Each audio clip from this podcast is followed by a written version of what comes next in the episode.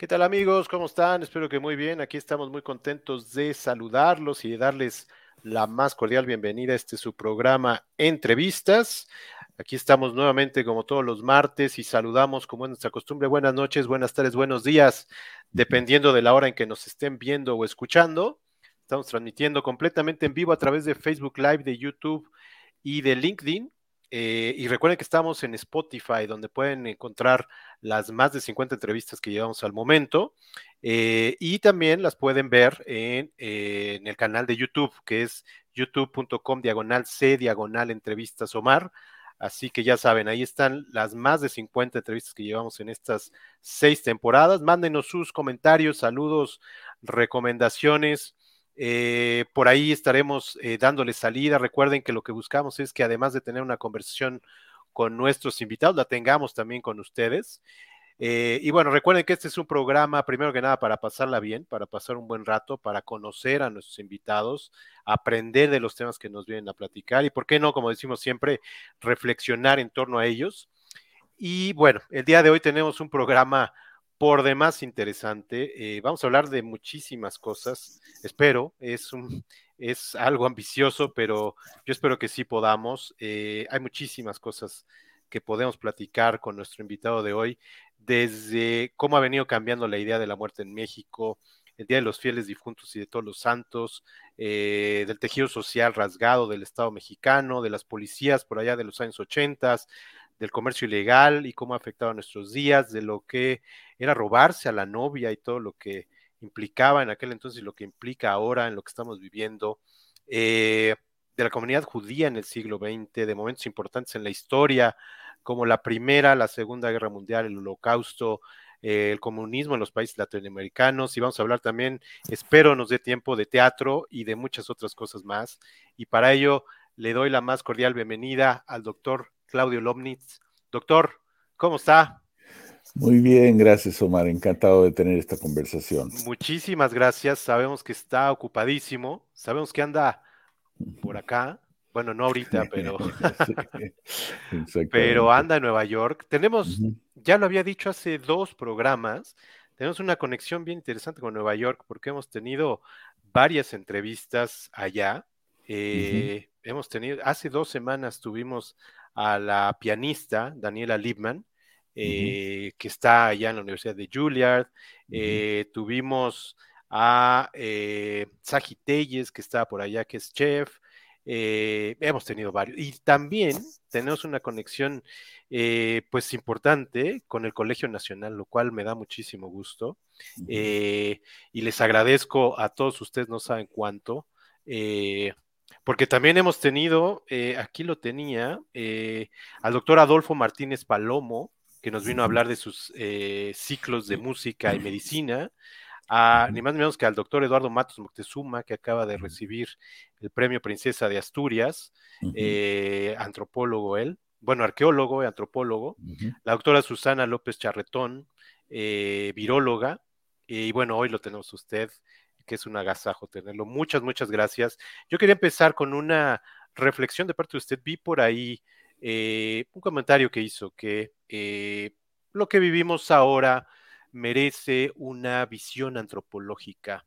Y me pareció bien interesante porque justo por eso eh, lo invitamos para, bueno, de lo que vamos a platicar ah, en los primeros minutos del programa y bueno, en los, en los últimos también, pero un poquito quería esa reflexión de usted, el por qué es importante una visión antropológica en el presente. Eh, me parece que hay, tenemos un, em,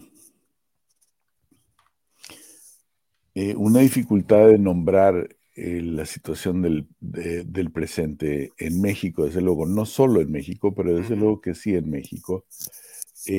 una dificultad de nombrarlo por, quizá porque los últimos 40 años quizá han sido cambios, han sido años de una transformación económica y social muy veloz, entonces la sociedad misma eh, le cuesta trabajo a veces reconocerse, em, porque ha habido una transformación eh, política de la naturaleza del Estado, de la economía, y cuando hay cambios tan, tan rápidos y tan diversos en tantos niveles.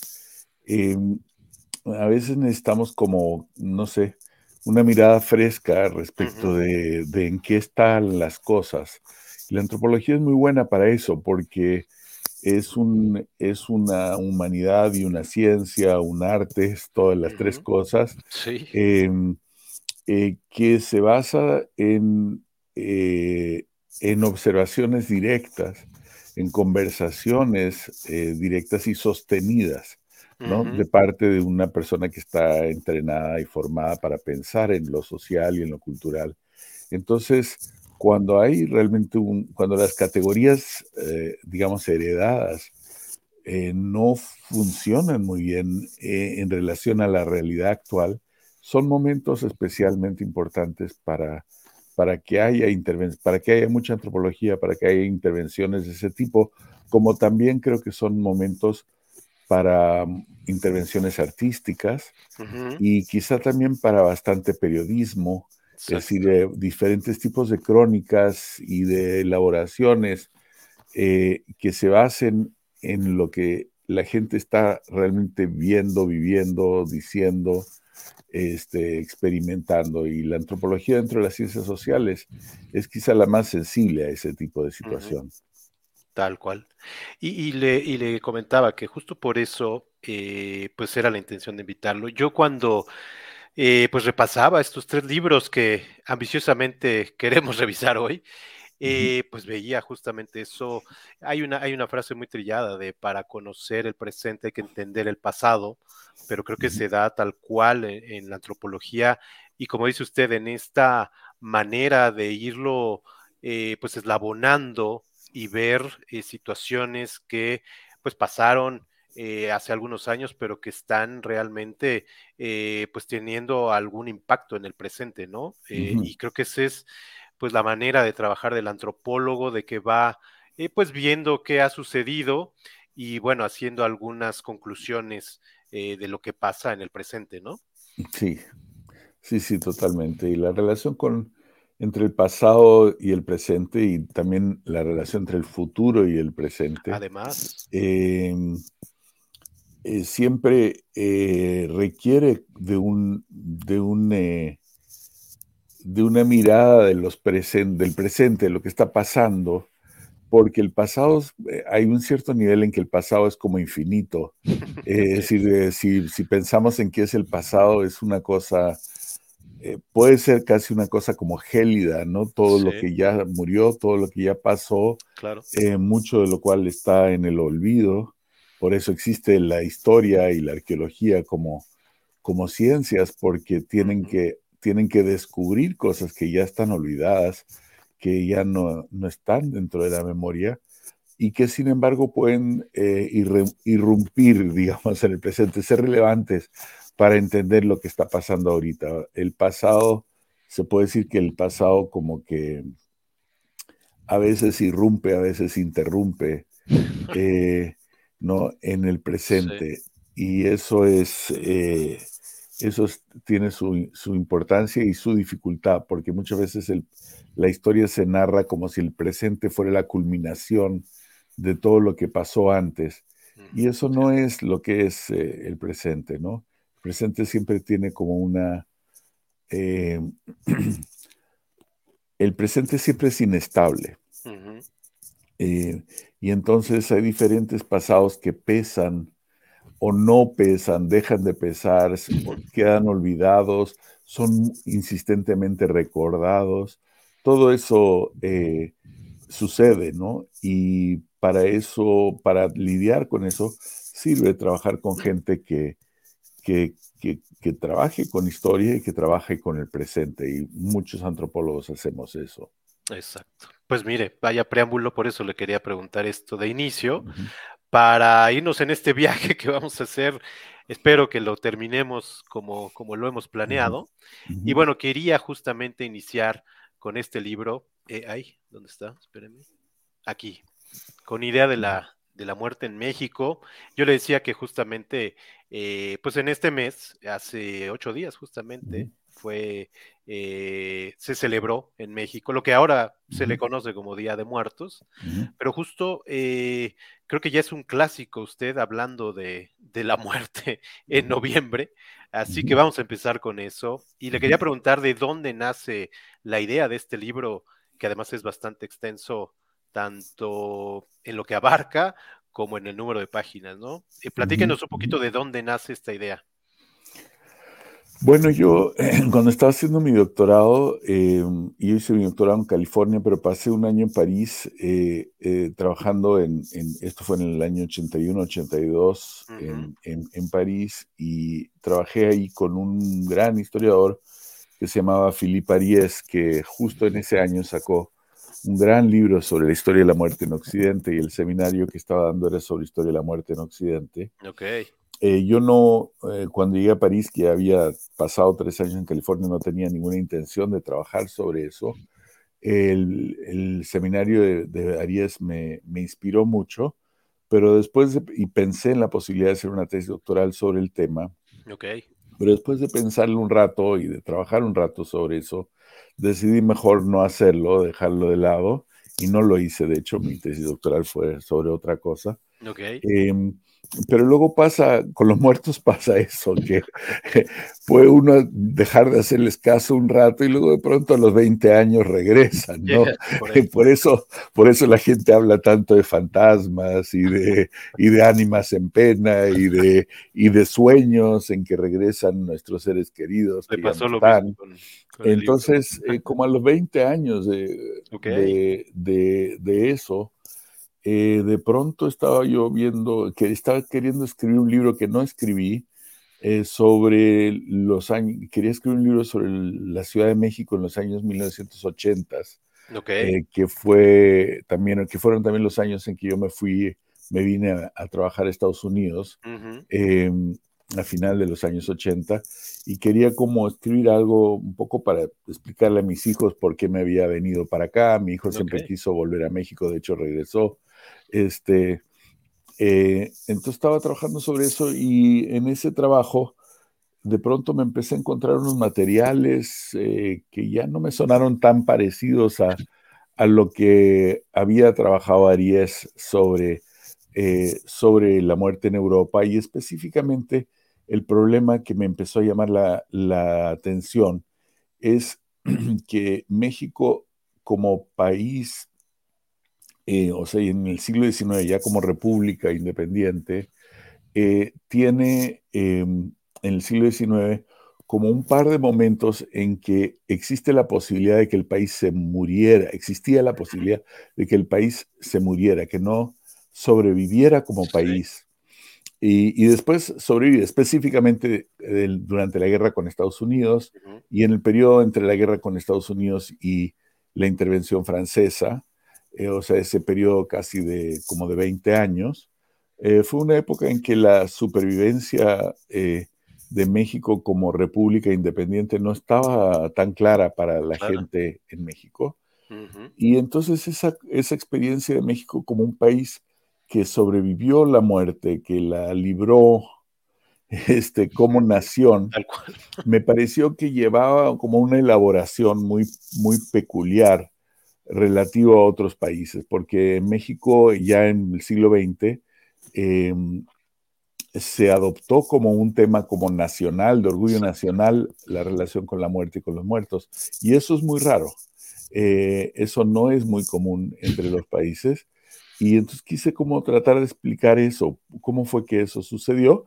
Y después pues me puse a trabajar y como pasa cuando trabaja uno en las cosas, eh, pues el, eh, el, libro agarra su propia, su propia dinámica, su propia vida y es una aventura en sí mismo y lleva a veces a caminos un poco diferentes del lugar de donde originó. Claro.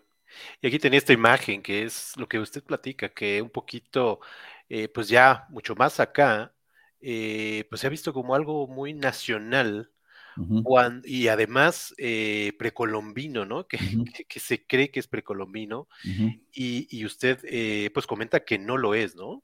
Platíquenos un poquito de eso.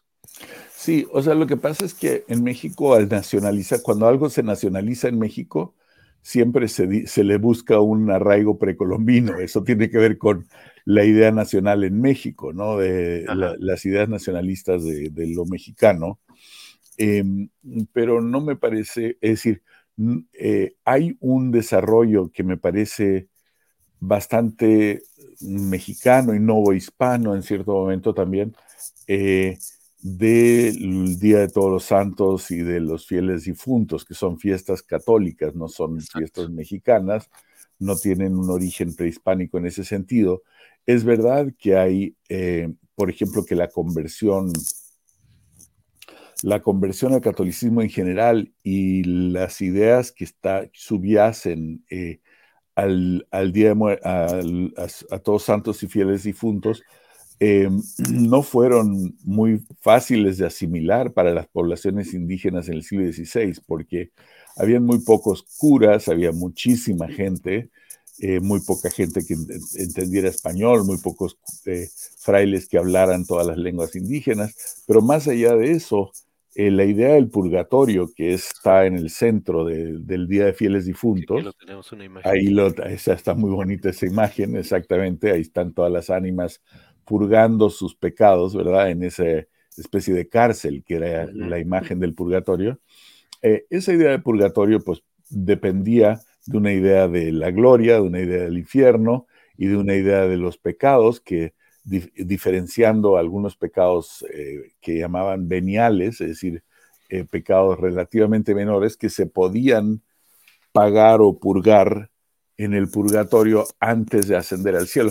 Son ideas teológicas muy refinadas, muy complejas y muy difíciles de comunicar. Para, para comunicar eso, pues necesitas toda una educación religiosa y los millones y millones de habitantes que había en la Nueva España para un puñado de frailes, pues no podían ser instruidos en esos detalles tan, tan eh, por así decirlo, refinados. refinados. Entonces, en ese sentido, sí, el, eh, digamos, y sin embargo, eh, tenemos, sabemos que en el siglo XVI muchas comunidades eh, indígenas adoptaron con tremendo entusiasmo los días de muertos. Entonces, sí es verdad que los días de muertos tienen, digamos, un acento mexicano. Y ese acento mexicano incluye un acento indígena, no necesariamente precolombino, algunos elementos quizá precolombinos, creo que pocos, pero algunos, eh, y muchos elementos indígenas, pero digamos ya coloniales y después modernos. Es decir, hay un acento, no todo lo que es mexicano proviene, proviene de la época precolombina. Hay una tendencia a imaginar que toda la historia, digamos, moderna de, de México, que incluiría, digamos, de la conquista española para acá, este, eh, no cuenta como una raíz autóctona o como un desarrollo netamente local, y, desde luego que sí cuenta, ¿no? Entonces, em, la tendencia, por ejemplo, a decir, bueno, el Zompantli tiene que ver con todas esas... Eh, eso no, eh, no es cierto, es decir, en el siglo XVIII, por ejemplo, o en el, o en el XVII, la idea de que, meter, de que fueran a meter a un un zompantli como aparecen hoy día en las mega ofrendas en el centro de la Ciudad de México o en otros lugares, este, que eso fuera parte de las celebraciones de, fieles difuntos, eh, eh, ni en los pueblos ni en las ciudades de México se daba. Entonces eso, eso va saliendo justo ya en el siglo XX, cuando empieza la gente a identificar el, el Día de Muertos como algo como netamente mexicano, ¿no? este, un poco pasa con, eh, con, eh, con, la nacionalización de, eh, de los Días de Muertos en México, parecido a lo que sucede con el carnaval en Brasil. Es decir, el carnaval no es una fiesta brasileña, es una fiesta católica, igual que los Días de Muertos, que tiene que suceder al final de la cuaresma y justo antes de la Semana Santa. bueno, justo antes de la cuaresma, perdón, del inicio de la cuaresma. Este, pero lo han arraigado, ¿no? Pero en Brasil de pronto se, se adoptó como una fiesta eh, propiamente nacional, con toda la... Y no, y no es casual que esas dos fiestas eh, hayan sido interesantes para Brasil y México, porque una, el carnaval tiene este lado como de, sexo, de, de nacionalización, se podría decir, de la sexualidad, del erotismo, y el, eh, el, otro la muerte. Y la muerte y el sexo este, son los dos momentos como de fusión, ¿verdad? De fusión entre la gente. Eh, eh, entonces, esto lo decía el filósofo Georges Bataille. Se Entonces, como tanto Brasil como México en el siglo XX tratan de imaginarse como países mestizos, países en que se fusiona gente muy diferente, este, europeos, indígenas, este, africanos, ¿no? Este, entonces, asiáticos. Entonces, eh, esta, estos las dos fiestas que tienen que ver con, con como una especie de unión universal, eh, se prestan para una nacionalización. Exacto, tal cual. Y yo quería regresar un poquito a lo que usted narra también en el libro, la época barroca, y esto de que usted le llama un seguro de muerte, y también el tema de las calaveras que, que vino a dar con pedir calaverita, ¿no? si nos puede explicar un poco de eso. Sí, eh, lo que pasa, empiezo tal vez con las calaveritas y después le, pido a Omar que me recuerde cuando se me olvide alguna parte de su pregunta, porque luego soy medio olvidadizo, pero este, lo de las calaveritas tiene que ver con que la idea del purgatorio, o sea, eh, los días de muertos son dos, días, ¿no? Eh, el día, o sea, hay un mercado antes, una semana, dura más que dos días, pero los días de muertos en sí mismos son el primero y el segundo de noviembre. Empieza muchas veces la víspera, el 31 de octubre. Este, y el primero es el Día de Todos Santos y el segundo es el Día de Fieles Difuntos. Entonces la idea, eh, esto, esto se, se, creó en Europa, en, de hecho en la, el abad de la abadía de Cluny en París es el que inventa el Día de Todos los Santos en el siglo XI. Este, eh, la idea era, en el primero vamos a celebrar a los, a los muertos que están ya en la gloria, que son los santos, ¿no? este, o sea, que ya están en el cielo. Y en el segundo vamos a, hacer, vamos a tener un día para tratar de apoyar y ayudar a las ánimas que están en el purgatorio para que pasen más rápido de las, del sufrimiento del purgatorio, porque el purgatorio era muy parecido al infierno. La diferencia principal es que el infierno era para toda la eternidad, mientras que el purgatorio era como un castigo que tenía una duración. Em, ¿Verdad? Entonces, y, pero las ánimas en el purgatorio sufrían porque no podían ya tener mérito, ya habían tenido esa oportunidad cuando estaban vivas, esas ánimas, pero ya muertas, pues ya habían pecado y ya tenían que pagar por esos pecados. Son los que podían ayudar a, los, a las ánimas en el purgatorio, eran los vivos, sus parientes, haciendo una serie de, por ejemplo, misas, este, eh, em, ciertas eh, formas de caridad. Entonces, eh, las ánimas del purgatorio eran representadas como los más pobres entre los pobres.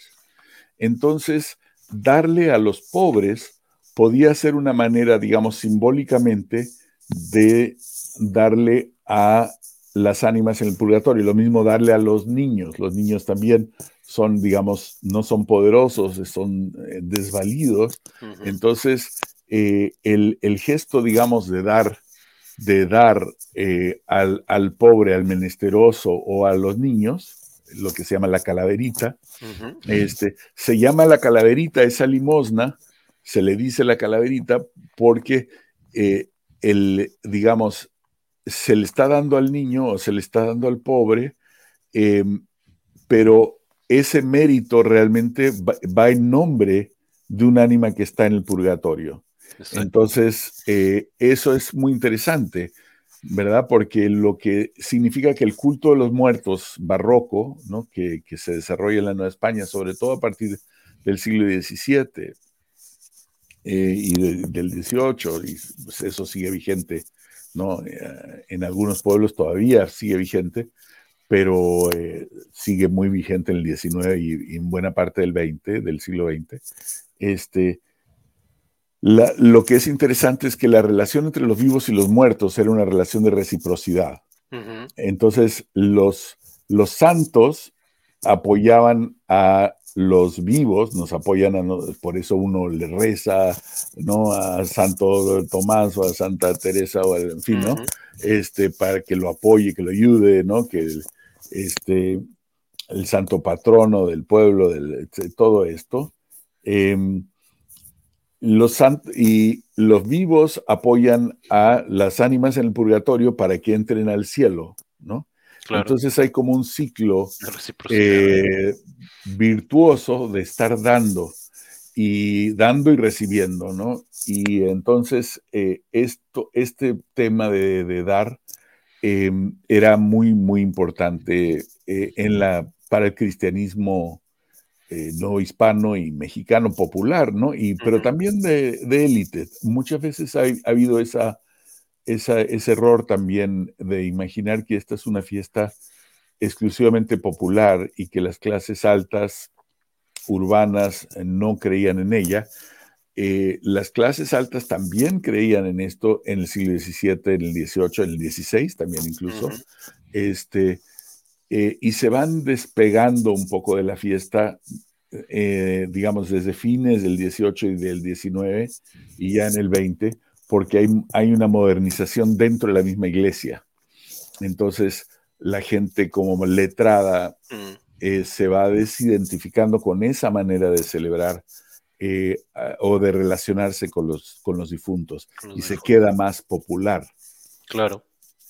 Eh, y, me llamó mucho la atención lo que está en el libro de, de Benito Juárez, que incluso creo que aborrecía, ¿no? Todo este tema.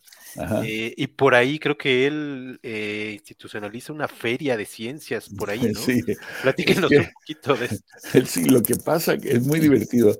Eh, toda esta historia del siglo XIX fue uno de los descubrimientos grandes para mí que hay en el, en el libro. Yo no conocía nada de esto y realmente cuando escribí el libro no era muy conocido nada de eso. Lo que pasa es esto, eh, en México como en, todo el mundo occidental, eh, todas las Américas y Europa, todo el mundo católico, el mundo cristiano, el mundo católico, este, hay un proceso de modernización de la muerte que empieza en el siglo XVIII, sobre todo en México empieza como en los 1790, eh, empieza como al final del siglo XVIII, que es un, un proceso y ha influenciado por la ilustración, en que la iglesia está queriendo reducir todas estas fiestas, toda todo el culto a la muerte realmente que asociamos con la época barroca. Ese culto a los muertos se manifestaba, por ejemplo, en el culto a los santos, eh, que significa, como habían tantos santos y todos tenían sus fiestas y cada barrio tenía su santo y cada gremio tenía sus santos y luego la gente tenía su santo porque nació y su nombre. Entonces, eh, una vez hubo un visitador en la Nueva España en el siglo XVIII, el visitador, visitador Galvez, que calculaba que en la mayor parte de los pueblos, como contó, creo que algo así como 156 días del año eran feriados por, por, por la cantidad de santos que había, ¿no? Y cantidad de fiestas. Entonces, lo que quieren los ilustrados es reducir el número de fiestas eh, para que aumente la productividad, eh, sea, sea más, más competitivo el imperio español que estaba en decadencia eh, ya franca, ¿no? Este, y entonces están tratando de cambiar algunas de las creencias. Esos, esos cambios incluyen sacar a los muertos de las iglesias, porque antes se enterraba a los muertos ya, ya fuera en, adentro del edificio de la iglesia, en el piso, este, o en algunas paredes, ¿verdad?, de la, iglesia, o en el atrio de la iglesia. Entonces, en, a finales del 18 y en el 19 se saca a los muertos de las iglesias y se los mandan a, los cementerios que estaban afuera de las ciudades. Ese fue un, movimiento sumamente impopular, sumamente, este, eh, em, eh, ¿cómo se llama? Eh, causó mucha, mucha pena entre la gente, porque la gente no, le gustaba la idea de que sus muertos quedaran solos afuera en la ciudad. convivían además con ellos, ¿no? Estaban acostumbrados a irlos a ver cada vez que iban a misa, que era por lo menos una vez a la semana y muchas veces era diario, ¿no? Entonces, eh, de pronto se los mandan por allá y dicen, bueno, les puede pasar cualquier cosa, los puede sacar los desenterrar un perro. Este, entonces hay una, hay una que se podría decir como una especie de guerra cultural que empieza en esa época. Y lo que sucede en México, que es diferente de muchos países de Europa, es que el, Estado mexicano ya a partir de la independencia y aún al final del, eh, de la colonia, es un Estado muy débil. Entonces necesitan, y como estas son fiestas muy populares, en cada una de estas fiestas pues había recaudación de impuestos, de recaudación de impuestos para la ciudad, recaudación de impuestos para la corona al final del, del 18-19 y después para la República Mexicana. Lo que eso significa es que incluso ya, ya en la época independiente, incluso los liberales como Juárez, pero Maximiliano también era un liberal, por cierto. Le pasa también a Maximiliano, a Juárez le pasa, le sucede a casi todos los presidentes, le sucede de hecho a todos los presidentes liberales, que les choca eh, esto porque aún siendo católico, por ejemplo, Maximiliano era liberal, pero era católico, no era anticlerical, este, eh, aún siendo católico les parecía como una, una antiguaya, una, antiguaya una, una cosa de mal gusto, de una época pretérita que realmente ya no correspondía a lo moderno, pero no podían extirparlo porque necesitaban era demasiado popular, entonces era demasiado impopular quitarlo, había un costo político, pero había también costos económicos. Entonces lo que hacen en vez de quitarlo es tratar como de maquillarlo un poco, ¿no? Es decir, que no quede tan feíto, que no quede tan... Entonces cada uno de estos presidentes le va como agregando capas a las fiestas de muertos para hacerlo como más presentable. Entonces, por ejemplo, más presentable, entre comillas, ¿no? Eh, entonces Juárez, por ejemplo, le mete, como, como, como usted mencionó, una feria de ciencias y artes que está inspirado en una cosa que se llamó, una feria famosa de Londres que se llamaba el, Palacio de Cristal, el Crystal Palace, hacen como una versión mexicana del Crystal Palace en la mitad de la fiesta de muertos, este, para, para que haya ciencia, para que haya, ¿no? y industria para que haya algo de ilustración en medio de una, de una fiesta que era, los liberales consideraban totalmente retrógrada, ¿no? Maximiliano también hace algo parecido, mete un teatro nacional, eh, es, es, es, Maximiliano el que introduce eh, la, el Don Juan Tenorio como, como, eh, como obra de teatro característica de, eh, del, Día de Muertos, porque Juan Zorrilla, el, eh, José Zorrilla, el, el, el autor, era el como poeta o, mm, imperial, el poeta oficial de Maximiliano, entonces le encargan a Zorrilla esa, esa versión del Don Juan que, que es la que fue después tan popular y no sigue siendo. Sí sigue siendo popular sí. Los versos eran muy famosos, además había muchas veces versos como eh, eh, albureros o este, tergiversaciones medio este, eh, con medio escabrosas. y entiendo que había un mercado de muertos, ¿no? Que se hacía en el Zócalo y que Porfirio Díaz es el que ya lo saca de ahí, ¿no? Así es, o sea, y eso en los pueblos, no solo en la Ciudad de México, en las ciudades también había el, el, lo que pasa es que como los días de muertos suceden eh, a final de octubre, principio de noviembre, son también como fiestas de cosecha, ¿no? Mm, eh, vienen después de la cosecha, es una época en que eh, México era, México fue un país agrario hasta el siglo XX, hay que recordar eso todavía en la revolución, México era un país rural y agrario, entonces minero y agrario, ¿no? Este, Em, y entonces, eh, pues para los campesinos, esta era la época como más próspera del año, era después de la cosecha, por eso también era muy importante para recaudación de impuestos eh, la fiesta. Entonces, y como, y como hay tanta, digamos, afición a la fiesta, afición popular, por muchas razones que cuento en el libro, ¿no? Como, cómo se va cuajando esa, esa gran afición. Eh, entonces, aún en todos los pueblos, eh, el mercado para que se hacía previo a los días de muertos era frecuentemente el mercado más grande del año, este, más importante del año. y en la Ciudad de México, em, digamos, en el siglo XVIII ya tenemos documentos eh, sobre ese mercado.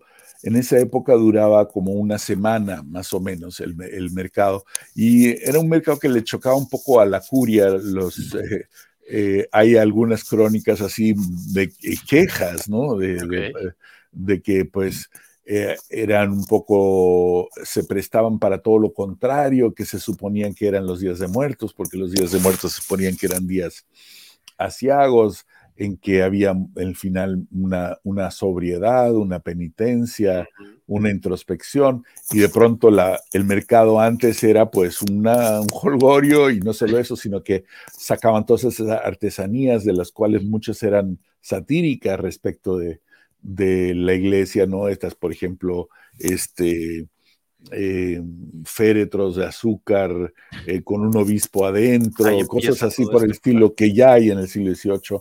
Eh, se quejan de esto los, los, los curas.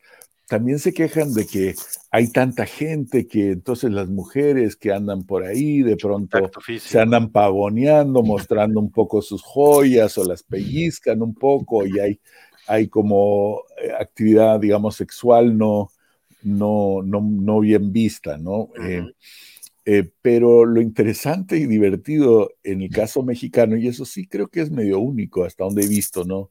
Eh, es que en el siglo XIX, que es una época normalmente de modernización, en que todo este tipo, empieza a hacerse mucho menos popular el purgatorio, por lo cual los fieles difuntos se vuelve una fiesta menos importante, hay toda una modernización eh, de, de, la idea del... Hay menos énfasis en el, cielo y en el infierno. El infierno sobre todo va perdiendo popularidad. Este, em, em, cosa que antes, pues si vemos los cuadros coloniales que hay en las iglesias mexicanas, hay unos infiernos increíbles, ¿no? Así desarrolladísimos y horrorosos, ¿no? Eh, ya en el siglo XIX normalmente no encontramos ese tipo de cuadros, ese tipo de imágenes, no les gusta y a la sociedad no le gusta. Em, y mucho es considerado un poco una superstición, eh, algo que va en contra de la ciencia, de la industria, del progreso, de todas las cosas que suceden en el siglo XIX. Pero en México, eh, la fiesta, el mercado, en lugar de achicarse, en el siglo XIX se va agrandando cada vez más. Eh, al grado que en la época de Maximiliano, justo por las concesiones que tienen que hacer estos gobiernos que son muy débiles, y en que hay mucho conflicto, ¿verdad? por ejemplo, en el caso de Maximiliano, pues la guerra contra los liberales, eh, cada uno de estos gobiernos, hasta Porfirio Díaz, que es el que empieza a terminar con esto, em, eh, pero todos los gobiernos del siglo XIX, hasta finales de Porfiriato, em, eh, tienen que dar concesiones a la fiesta popular. Y en la época de Maximiliano, por ejemplo, el mercado empezaba como una semana antes de, los días de muertos y terminaba eh, para el Día de la Virgen de Guadalupe, o sea, duraba seis, semanas el mercado de, muertos en la época de, Maximiliano. Entonces, esas son cosas interesantes, muy mexicanas, pero nada precolombinas, ¿no? Claro. Ahora tenemos el buen fin en casi las mismas. Exacto, sí. Y no es casualidad, sí. Y no es casualidad. Oiga, eh, y bueno, después viene ya todo este tema en el siglo XX, eh, después de la revolución. Toda esta idea, lo que decíamos al inicio, de que se nacionaliza, ¿no? Y se, se trae como algo ya muy mexicano, y esta creencia de que nos burlamos de la muerte y todo eso llega por ahí, ¿no? Sí, sí. Eh, todavía en el porfiriato, aunque hay muchas cosas que son, se desarrollan en el 19, mencioné ahorita todas estas de Juárez y de, y de Maximiliano, en el 19 también se desarrolla mucho en la prensa las, eh, las calaveras en el sentido de estos poemas eh, satíricos, ¿no? Y que son como epitafios, ¿no? Pero epitafios eh, que se hacen a, los vivos, no a los muertos, ¿no? Y se hacía en el siglo XIX en la prensa que llamaban prensa de combate, o sea, la prensa política, este, habían calaveritas de todos los políticos de la época, ¿no? Entonces hay, hay todo ese tipo de desarrollo en el siglo XX, XIX, perdón, de mucho desarrollo político, que también eh, se, se, vuelca en no solo imágenes literarias, sino también imágenes eh, dibujadas, ¿no? Lo más famoso, pues, es lo de Posada, pero no es único, de hecho, muchos de las, las tipos de imágenes que hay en Posada las hay en imágenes literarias, incluso desde, desde el principio del 19, Fernández de Lizardi, por ejemplo. Este, em, entonces, pero lo, lo, que es interesante es que, digamos, Posada, que se vuelve tan, tan importante, Em, lo, que, lo que hace es que usa la muerte como un espacio, digamos, irónico, desde donde se puede comentar las vanidades de la vida, ¿no? Este, entonces, por eso viste a las calaveras, porque eh, eh, somos, eh, digamos, la muerte es, es, inminente para nosotros, todos vamos a ser muertos un día y entonces nuestras pretensiones de hoy, de hoy como vivos pueden ser vistos desde ese punto de vista, desde, desde lo que vamos a hacer, que son calaveras, que son muertos, y entonces esa distancia él le da como un, es un espacio como de comentario, de comentario social, de comentario político, de, de, ironía, esto que hace tanto y, y tan bien eh, Posada. Em, pero la idea de que todo eso es como quien dice parte de la idea nacional o netamente mexicana, se va realmente consolidando recién eh, después de la revolución. Este, en, parte con figuras como Diego Rivera. Este, aquí tenemos la... Aquí tenemos, sí, esta imagen que es tan importante, que está en los murales de la Secretaría de Educación Pública, que son dos tableros que hace, hace Rivera este, que es el que a mí, el que a mí más me gusta, eh, que es la fiesta como urbana, y en donde hay atrás unas figuras de músicos, hay abajo una verbena popular en que está incluso la cara del propio Rivera y hay varios personajes reconocibles dentro de la dentro de la de los que están ahí tomando pulque y todo abajo en la fiesta que podría ser hoy día una fiesta en el Zócalo, ¿verdad? Este, y, pero los músicos estos que son como figuras de cartón, eh, que están como amenizando o, eh, toda la fiesta, son figuras, eh, lo que es interesante de ellas es que son, son enemigos, o sea, son, hay por un lado en el centro una figura medio parecida a Zapata, hay un obrero y hay eh, hay un campesino y un obrero, hay, digamos, los héroes de la revolución para, para Rivera, pero también están ahí atrás una especie de, eh, Victoriano Huerta, hay un, eh, un, cura que, ah, recuerden que de Rivera era un comecuras, ¿no? Este, un, un, burgués, un estudiante, ¿no? Entonces están los enemigos de la revolución están todos juntos, hay como una conciliación en la muerte, ¿no? Y esto es algo que, es importante en la revolución, en la post-revolución, porque la post-revolución es un proceso también de conciliación nacional y como de una construcción de un nuevo pacto.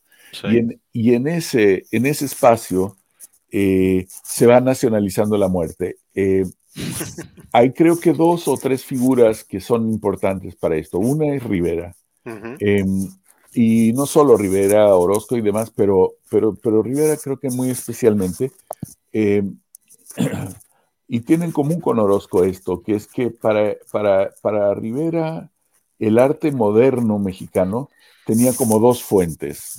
Una era el arte, digamos, una era parte pues, del arte moderno universal, del que formaba parte en México pero y universal quiere decir occidental, ¿no? Europeo, etcétera. Eh, pero las dos raíces propiamente mexicanas, una era para Rivera la escultura y también para Orozco la escultura prehispánica. Mm, claro.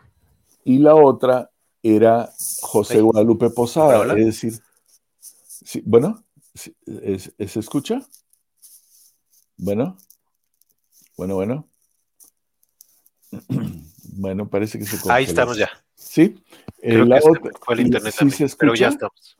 Ya sé, ya lo escucho bien. Sí.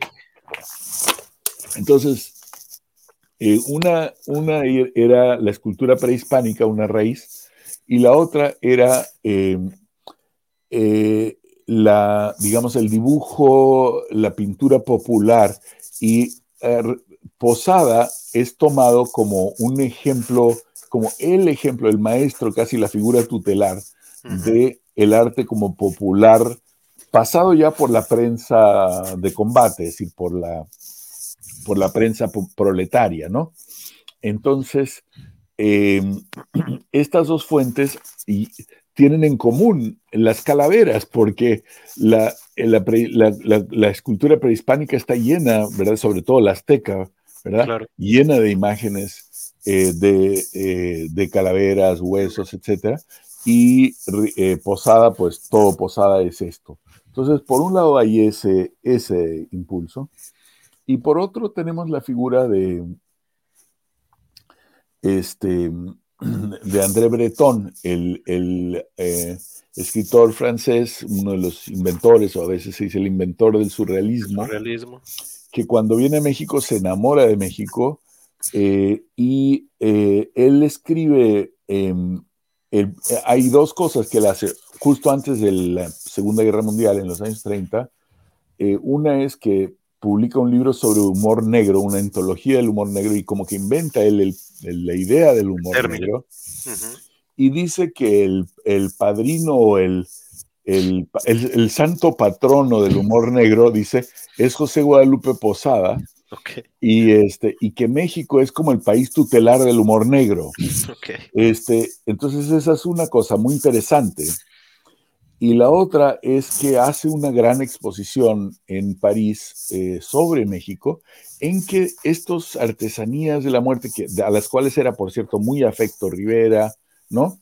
Este, lo vemos en, si vamos a visitamos a la Nahuacali, por ejemplo, eh, eh, la, afición de Diego Rivera a todo este tipo de imagen era gigantesca. Entonces, esto, Rivera evidentemente como que instruyó a, a, Breton en esto, y esto lo llevan a París, y esto en París causa una gigantesca sensación. Estas figuritas, eh, artesanías, eh, imágenes que eran como prohibidas ya en Europa, porque aunque Europa había tenido esa clase de imagen también en su época barroca, la modernización las había extirpado, ¿no? O sea, había habido como un, eh, casi un tabú, se podría decir, eh, sobre la cercanía con la muerte. Entonces de pronto en Europa empieza la gente a decir, mira, y aquí tenemos en México una cercanía entre los vivos y los muertos que nosotros hemos denegado. Tal cual. Pues nos ha llevado por este primer viaje eh, desde el siglo XVI hasta nuestros días, de toda esta idea de la muerte, ¿no? Y yo voy a ir engarzando hacia el otro tema, pero bueno, ya para terminar, entiendo que usted terminó este libro por ahí de 2003, 2004, ¿no? Sí, así es, al final. Me llamaba la atención, ya para cerrar este tema, de, de dos cuestiones que se han arraigado últimamente y que una es esta, el desfile de Día de Muertos, que viene a raíz de la película de James Bond. Exacto. que empieza con este decir que no lo teníamos en México, en la Ciudad de México, y que ahora ya es algo institucionalizado. Me llamó muchísimo la atención eh, de cómo se van generando este tipo, pues, de, de situaciones que en determinado momento se vuelven tradiciones, ¿no? Pero... Se vuelven tradiciones de la noche a la mañana, ¿no? De la noche a la... instantáneamente, exactamente. Y la otra, bueno, no sé qué opine usted de eso, de esto en particular. Bueno, es muy interesante porque, digamos, el, la película esa de James Bond la filmaron en la Ciudad de México, hicieron una, una, unas eh, como alebrijes ahí gigantescos para para hacer la filmación. Eh, se cerró el Zócalo, yo lo recuerdo porque me tocó ir al Zócalo en esos días y no se podía entrar porque estaba todo completamente sellado. Producción.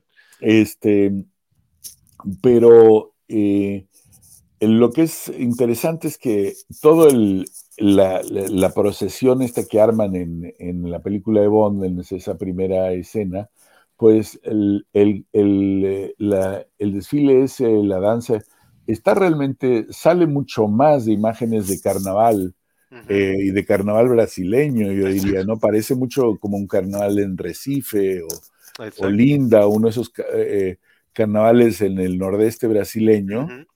Eh, no tiene nada que ver con nada que exista en México, más que todas estas cosas de la muerte que además están maquilladas más bien como, como se maquillan en eh, los aficionados del fútbol, ¿no? Este, ¿no? Con esas pinturas y todo eso que no se estilaba, ¿no? Pero con, eh, con motivos sacados de, de posada, ¿no? Exacto. Entonces toman a Posada, le hacen, es como una mezcla entre el, eh, el, fanático de fútbol europeo que se pinta la cara, ¿no? Con eh, un carnaval eh, brasileño en la Ciudad de México y con diseños, digamos, tomados de Posada. bueno, pues yo lo vi, me pareció pues divertido, interesante, eh, pero sí me sorprendió que se tomara con tanta... Eh, con tanto entusiasmo y no solo eso, sino que recibiera tanto apoyo oficial. Exacto. Este, y no solo, y finalmente la otra cosa que es divertida de esta historia es que se convierte también en un atractivo turístico, es decir, una imagen que, que, está hecha desde Hollywood, este, y ya se, es retomada localmente y luego llegan turistas de Estados Unidos y otros lugares a ver esa imagen que habían visto en esa película y que no existía antes de la película. Entonces, ya son de, es un juego de espejos muy divertido porque realmente no, no, no proviene de la tradición interna. Y la otra es Coco, que, que, bueno, fue hace algunos años y que rescata todo esto y que, pues, trajo todo este impacto a nivel mundial, ¿no? De, pues, del Día de Muertos y todo esto, ¿no? Eh, creo que es interesante que viene también de, Pixar eh, y bueno, que a ellos se les hizo interesante toda esta cuestión y que bueno, arman toda una película. Creo que lo de Coco es eh, una, una, cosa más... Em, em, lo de Coco, para mi gusto, tiene que ver con em, la popularización de los días de muertos mexicanos a nivel internacional a partir sobre todo de los 1970s y 80s.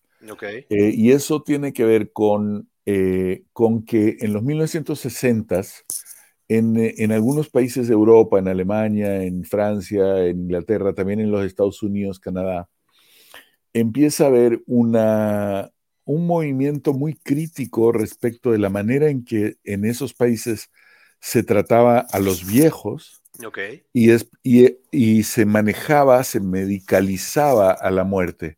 La muerte, empezaron a haber estudios sociológicos, psicológicos, movimientos sociales, eh, contrarios a la, a la, manera en que las sociedades habían em, habían, digamos, apartado tanto no solo a los muertos, sino al proceso de muerte, a la agonía, a, los, ¿no? al deterioro de salud, lo había apartado tanto de la vida cotidiana que ya eh, los muertos quedaban, no los muertos, sino los moribundos, em, los enfermos, los ancianos, quedaban ya separados del resto de la vida. Y esto empezaron, empezó a haber un movimiento muy crítico de esto en Occidente, también en los Estados Unidos. Y entonces dentro de esa crítica eh, también empezó a haber curiosidad por sociedades que habían resuelto estos temas de otras formas que consideraban más sanas y una de ellas, desde luego, fue México, quizá la más, ¿no? Eh, pero también hubo cierto interés, por ejemplo, por el Tíbet, este, Nepal, tradiciones budistas ante la muerte, este, por la India, etcétera. ¿no? México no fue el único lugar, digamos, al que voltearon eh, las personas de Europa y de Estados Unidos que estaban tratando de reinventar, porque tenían que reinventarlo había sido tan brutal el proceso, digamos, de medicalización y de separación de los ancianos apartar a los ancianos, que vivieran separados, que nadie, que se murieran todos en hospitales, que pasaron directo del hospital a, la muerte, que después los recordaran aquí en Estados Unidos, yo vivo en Estados Unidos, este, em, por ejemplo, no hay prácticamente velorios, más que tal vez algunos irlandeses, algunos italianos, algunos mexicanos, pero básicamente no hay velorios, eh, tampoco hay grandes entierros casi nunca, este, eh, y lo que hay son que se recuerda a los muertos meses después de su muerte en una ceremonia eh, en que se celebra su vida, pero no es lo mismo celebrar su vida a llorar su muerte. y, llorar su muerte eh, es algo que se hace un poco solitario en este país, ¿no? Entonces empezaron a buscar alternativas y a tratar de aprender de alternativas. Y una de ellas muy, muy importante fue México. Y obviamente para Estados Unidos, muy importante México. Este, al grado que los mismos mexicanos en los Estados Unidos empezaron también a, a identificarse con el Día de Muertos, cosa que no había sido siempre el caso. O sea, si usted estudia la historia mexicano-americana en los años 1940 o 30 o 50, 1950, no había esta identificación grande de los mexicanos con los días de muertos en Estados Unidos, eh, porque era visto como una cosa tradicionalista, casi siempre del campo. Eh, lo mismo que en la Ciudad de México se abandonó mucho durante esos años, eh, los días de muertos, pero a partir de los años 70, 80 empieza a ser como rescatado entre los mexicanos americanos y los mexicanos en México, en parte porque eh, este, este humor internacional va eh, como reconociendo que en México se desarrolló algo que podía ser importante para el resto del mundo. Y yo creo que lo de Coco es más parecido a eso que lo de James Bond. Este, eh, lo de Coco es una, es una película mucho más eh, interesada realmente en universalizar eh, y difundir cosas que están, que, que, provienen de México, aunque estén elaboradas desde Pixar o desde, desde Hollywood, pero están elaboradas desde Pixar, sí mucho más en diálogo con cierta literatura eh, local, incluso mi libro, o sea, eh, que sí que lo leyeron, ¿no? Sí, ¿verdad? Me digo que lo leyeron porque me dijeron que lo leyeron, ah, entonces, este, eh, pero no, no, no solo el mío, pero digamos, o sea, quiero decir, evidentemente ah, ellos estaban estudiando algunos, algunas de las cosas que había por tanto por la importancia de la población mexicano-americana, que ya para ahora se identifica con el Día de Muertos, cosa que antes no, este, como por esto que le cuento. Entonces, lo que es interesante de los días de muertos es que sea, a mí me pidieron ahora este año eh, en, una iglesia que está en, la avenida Park en Nueva York, la, iglesia de, San Bartolomeo, St. Bart's, que es una iglesia presbiteriana, es decir, que es la, iglesia anglicana en su versión de Estados Unidos, que fuera a hablar del Día de Muertos. Y pues es muy interesante, ¿no? Y el, el pastor eh, yo le dije, bueno, pues me parece interesante que, que ustedes quieran hablar de esto, si no es una fiesta protestante. Este, y, eh, y, bueno, un pastor, de hecho, muy culto, este, eh, dijo, bueno, pues sí, pero realmente las raíces son comunes y además, pues nos interesa ver todo eso y pusieron un altar de muertos. O sea, este, muy interesante. Totalmente. Oiga, pues ya, bueno, cerramos ese primer tema. Déjeme leer algunos comentarios, sobre todo de Saturnino Cedillo, que está muy activo y nos dice, don Claudio, yo creo que el sincretismo que se da en este tema es resultado de las dificultades que los europeos encontraron en la resistencia de nuestros indígenas. Sí, eh, bueno, muchos saludos y me pregunto con ese nombre si es usted descendiente del general Saturnino Cedillo, este, eh, em, y si es potosino, en donde en, todo caso eh, en la Huasteca Potosina son algunos de los días de muertos más lindos que yo he visto en mi vida, o sea, son tradición impresionante. Em, es un tema complicado porque eh, es decir, sí creo que hubo muchas resistencias, pero, em, a ver, y también hubo muchas adopciones, las dos cosas, ¿no? Em, eh, y además también un poco depende cuándo. Hay que recordar que 500 años son muchos años, o sea, eh, entonces eh, uno siempre se imagina todo como si todo hubiera sucedido en 20 años de, cuando estaba ahí Hernán Cortés y no piensa que esta es una historia ya muy larga, muy decantada, muy sinuosa, en que no pasa lo mismo en un lugar que en otro.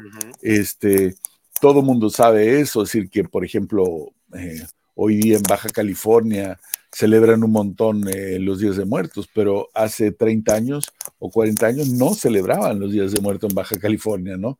Este, entonces, eh, son, son, eh, son historias complicadas con muchas variaciones regionales y variaciones incluso locales. Pero para contestarle algunos ejemplos em, de resistencia y de no resistencia, ¿no? A ver, Em, en cuestiones de resistencia,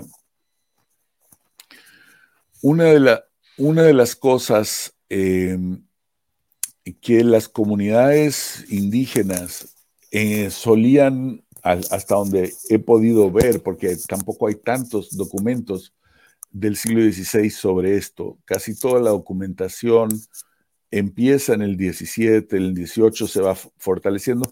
Hay algunos pocos documentos en el 16, pero son mucho menos de lo que la gente cree en términos de cuántas fuentes hay.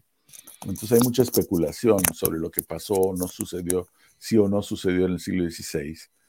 Pero en el siglo XVI sí que hay, desde luego, movimientos de resistencia. Por ejemplo, en, eh, eh, en el centro de México, en los valles de México, eh, en la época de Fray eh, este, Bernardino de Sagún, en los 1550, este, tenemos estas danzas y canciones que es, uno de los, algunos de los alumnos o algunos de los alumnos de Sagún, que eran, digamos, de la aristocracia eh, mexicana o tlatelolca, o sea, de la aristocracia eh, indígena del, Valle de México registraron, se conocen como cantares mexicanos, que son una serie de, poemas y que eran, eh, digamos, letras de canciones que se cantaban en grandes danzas que se hacían en la época, que eran muy mal vistas por tanto por los frailes como por los españoles, con mucho miedo, porque efectivamente eran, digamos, danzas de resistencia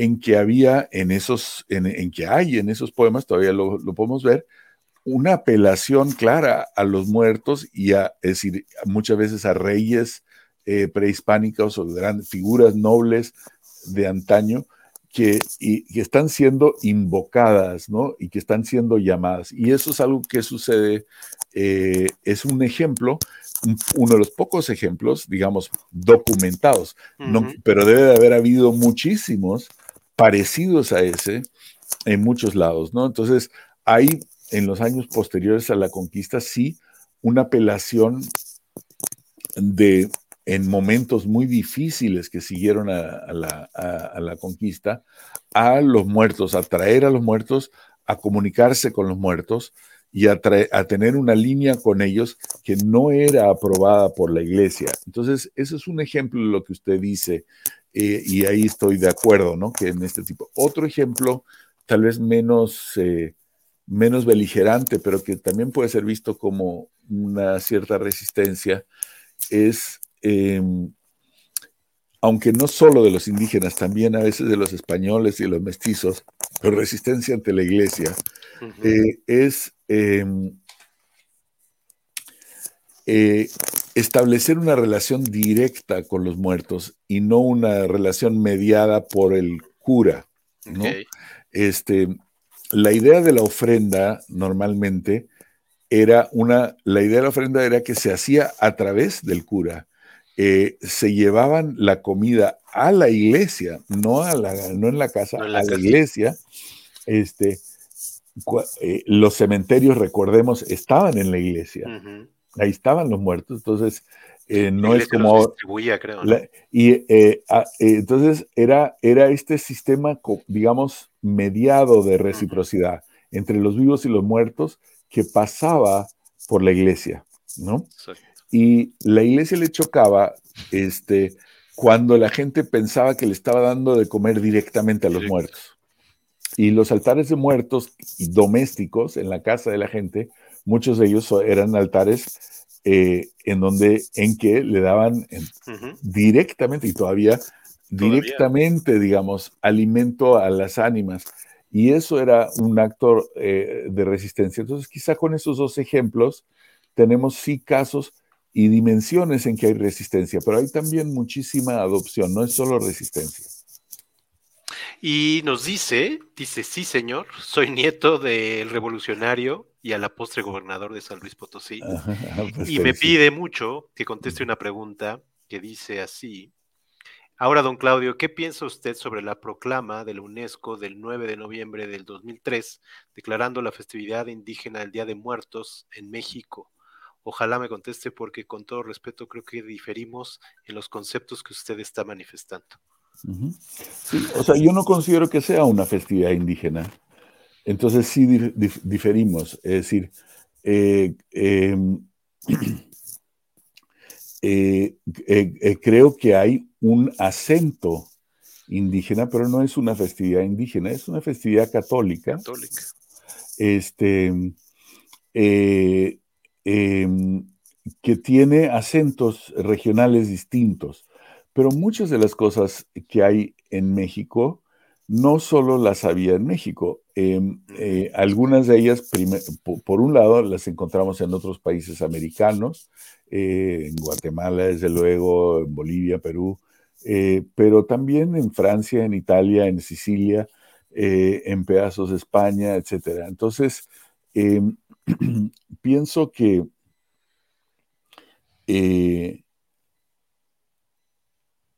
Em, es distinto decir que aquí, eh, yo, no, yo no, no, es que piense que no hay aquí algo específicamente mexicano. Por eso todo el libro se llama Idea de la muerte en México, no idea de la muerte en el catolicismo. Este, hay, hay una beta o una serie de betas que son específicas de México y en eso estoy de acuerdo con usted pero no estoy de acuerdo en la idea de que sea una fiesta indígena, como tal vez haya dicho la UNESCO. Este, em, y además eh, creo que hay muchas veces un, eh, un enredo eh, porque siempre queremos imaginar lo indígena a partir del siglo XVI y no lo indígena como algo que también ha tenido una historia moderna. Claro. Eh, los indígenas son un, eh, digamos, los pueblos originarios existen actualmente. Todavía, eh, siempre están cambiando.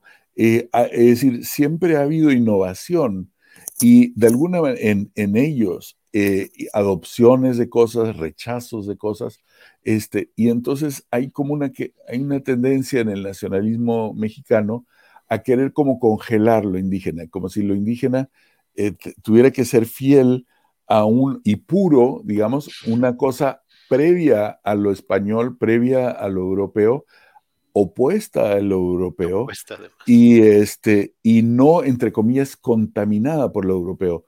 las culturas indígenas han estado en diálogo con lo europeo desde hace 500 años y viceversa. Es decir, hay mucha influencia indígena también en Europa. Y eso tampoco hay que negarlo, es decir, pensemos que, qué sé yo, ¿no? La comida italiana, por ejemplo, eh, tiene en su base hoy día, pues la salsa de tomate, ¿no? O sea, la, que, proviene de México. Este, em, tiene la pasta, que por lo que dicen, aunque esto es más polémico, em, tiene un origen chino. Eh, en México el mole, la mitad de los ingredientes del mole provienen de Asia. Este, eh, y de Europa, ¿no? Entonces, eh, no creo que, eh, que lo indígena sea una, digamos, una, una cultura totalmente separada de lo europeo, sino que se han desarrollado juntas esas dos cosas. Totalmente. Pues un gran tema, un gran libro, muy recomendable. ¿Se puede conseguir todavía, sabe? Eh, creo que sí, creo que sí. Eh, no, no he, no, he, visto últimamente, han sacado varias impresiones. Ajá. Yo creo que todavía se puede comprar, ¿eh? pues pero no estoy 100%. Creo que sí. Idea de la muerte en México. Eh, gracias a Turnino, te agradece también. Y bueno, yo quiero pasar eh, rápido al siguiente. Le voy a pedir si nos da algunos minutos más de lo que teníamos pactado, porque hay dos temas uh -huh. todavía. Uno lo vamos a pasar relativamente rápido, uh -huh. pero como le dije al inicio, sí quería hablar un poquito más de su libro, Nuestra América.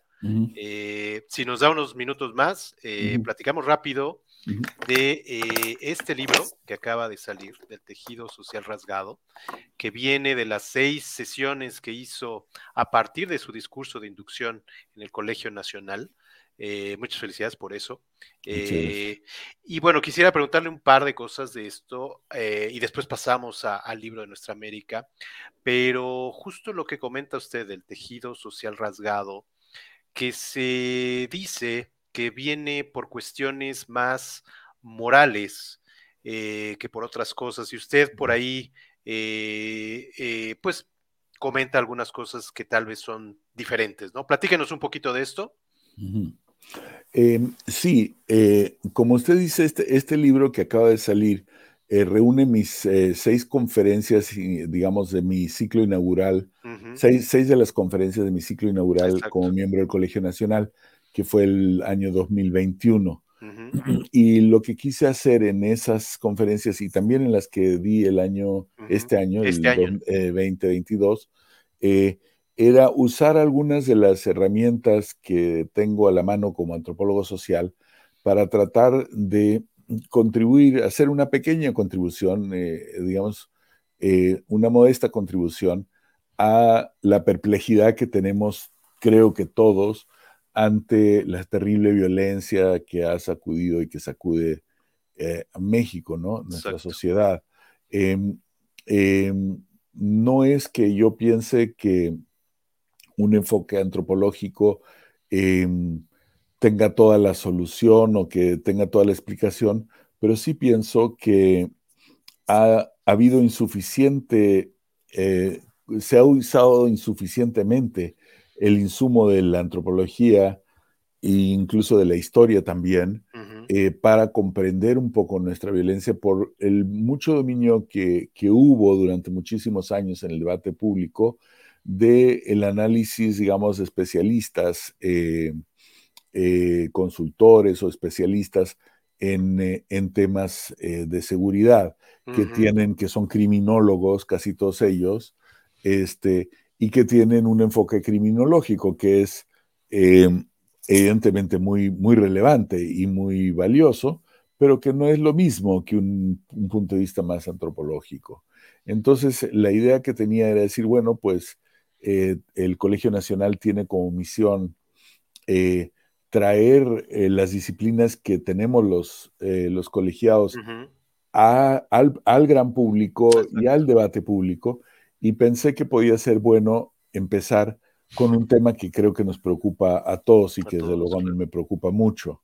Entonces, ese libro son, son seis ensayos y parte efectivamente, como, como dice usted, del, del, de la idea del tejido, de lo moral y del tejido social eh, y la interrogación de si realmente el, el, tejido, el tejido social rasgado es la causa eh, de, la, de, las violencias, de, las violencias, o si es también un efecto de las violencias. eh, eh, y entonces ahí básicamente la, el, el, el, abordaje es el, siguiente, o sea, el, punto de partida, no el uh -huh. abordaje. No es el abordaje, pero el punto de partida. Punto de partida este, sí. Es, bueno, eh, la moral, lo sabemos, eh, se refiere, la, la idea de moral se refiere a las costumbres que tenemos y que y que casi siempre las sociedades, las costumbres que tiene una sociedad son vistas como buenas, ¿verdad? Como buenas. Uh -huh. Es decir, si, eh, si nos lavamos todos los dientes todos los días, consideramos que eso es bueno, ¿verdad? Si tenemos la costumbre de hacer un, una cena, un comer carnitas el fin de semana o, o ver el fútbol, eh, eh, es una costumbre, es eh, como es una costumbre, la, la, valoramos como algo positivo. Entonces, la moral tiene dos cosas, un, aspecto, digamos, de costumbre y un aspecto de valoración ética, es decir, es considerado como buena. No, no todas las costumbres son buenas costumbres, ¿verdad? Hay malas costumbres. Pero digamos, las costumbres dominantes en general son vistas como buenas.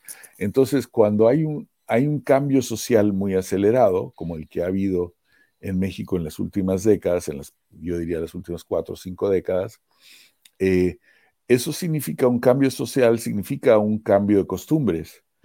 Y cuando hay cambios de costumbres, pues hay un cambio moral, hay una transformación moral. Em, y esto lo vemos pues en muchas diferentes dimensiones, por ejemplo, eh, cambios en la estructura familiar, eh, ¿verdad? Cambios en las expectativas de lo que deben de, ser, de hacer las mujeres, los hombres, los viejos, los jóvenes, los niños, este, cambios en la forma de ver el trabajo, cambios en la manera de ver la comida. Es decir, ha habido cambios realmente muy grandes en México en estos. Entonces, sí hay una transformación moral y esa transformación moral puede a veces verse como un, eh, como un, eh, eh, digamos, un factor que produce cierta disolución social, ¿no? Entonces, hay una parte de eso que es, me parece, legítima. Pero hay otra parte que realmente es un poco diferente, que es que mucha de la violencia ha sido enmarcada en un cuadro de guerra eh, que realmente no tiene fin. Las drogas, La guerra contra las drogas. No hay fin para, posible para la guerra contra las drogas porque las drogas, digo ahí, son al mismo tiempo un veneno y un remedio. ¿no?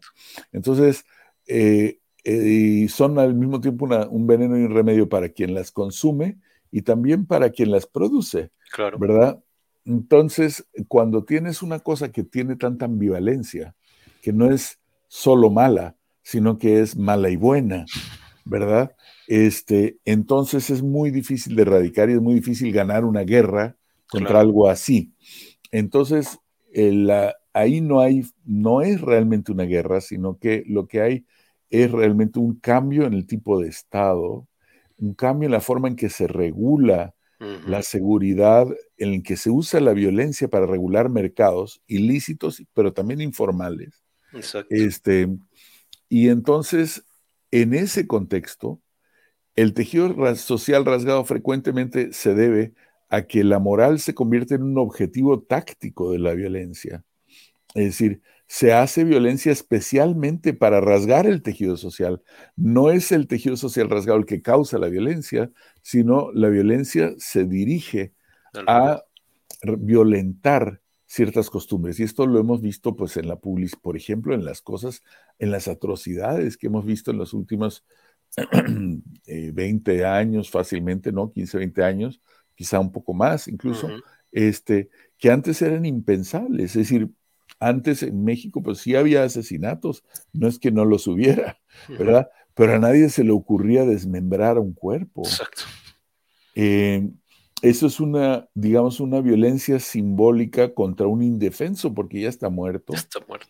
Este, em, pero que se convierte también, digamos, en un instrumento de comunicación del terror, que es tejido social rasgado o la desaparición. Tenemos ya 106 mil desaparecidos en México y cada día hay más.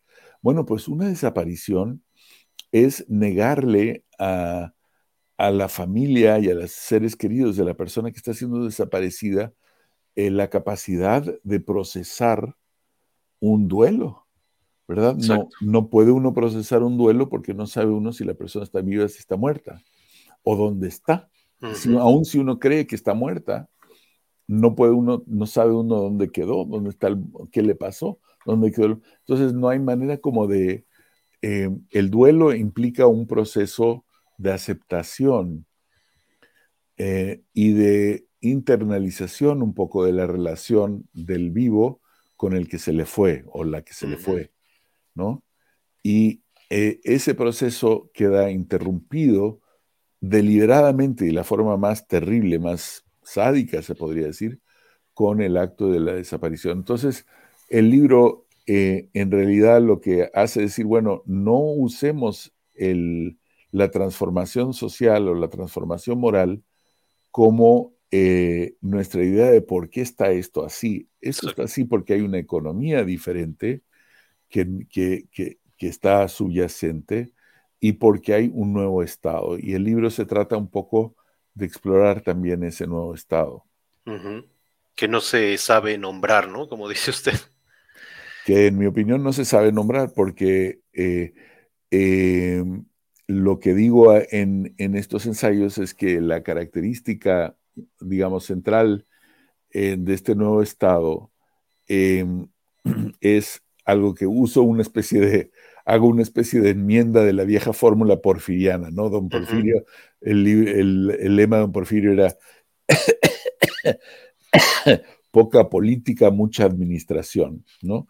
Este, eh, y lo que yo digo es que la característica del nuevo Estado mexicano es eh, eh, mucha soberanía, poca administración. Es decir, hay mucha centralización del poder. Mucha centralización. Mucha, mucha consolidación del poder presidencial y de sus adláteres, específicamente las Fuerzas Armadas. Que de ahí viene todo este tema de la eh, y al mismo tiempo, ese Estado que cada vez tiene más concentración de poder en el centro, cada vez tiene menos capacidad reguladora al nivel, digamos, de tierra, ¿no?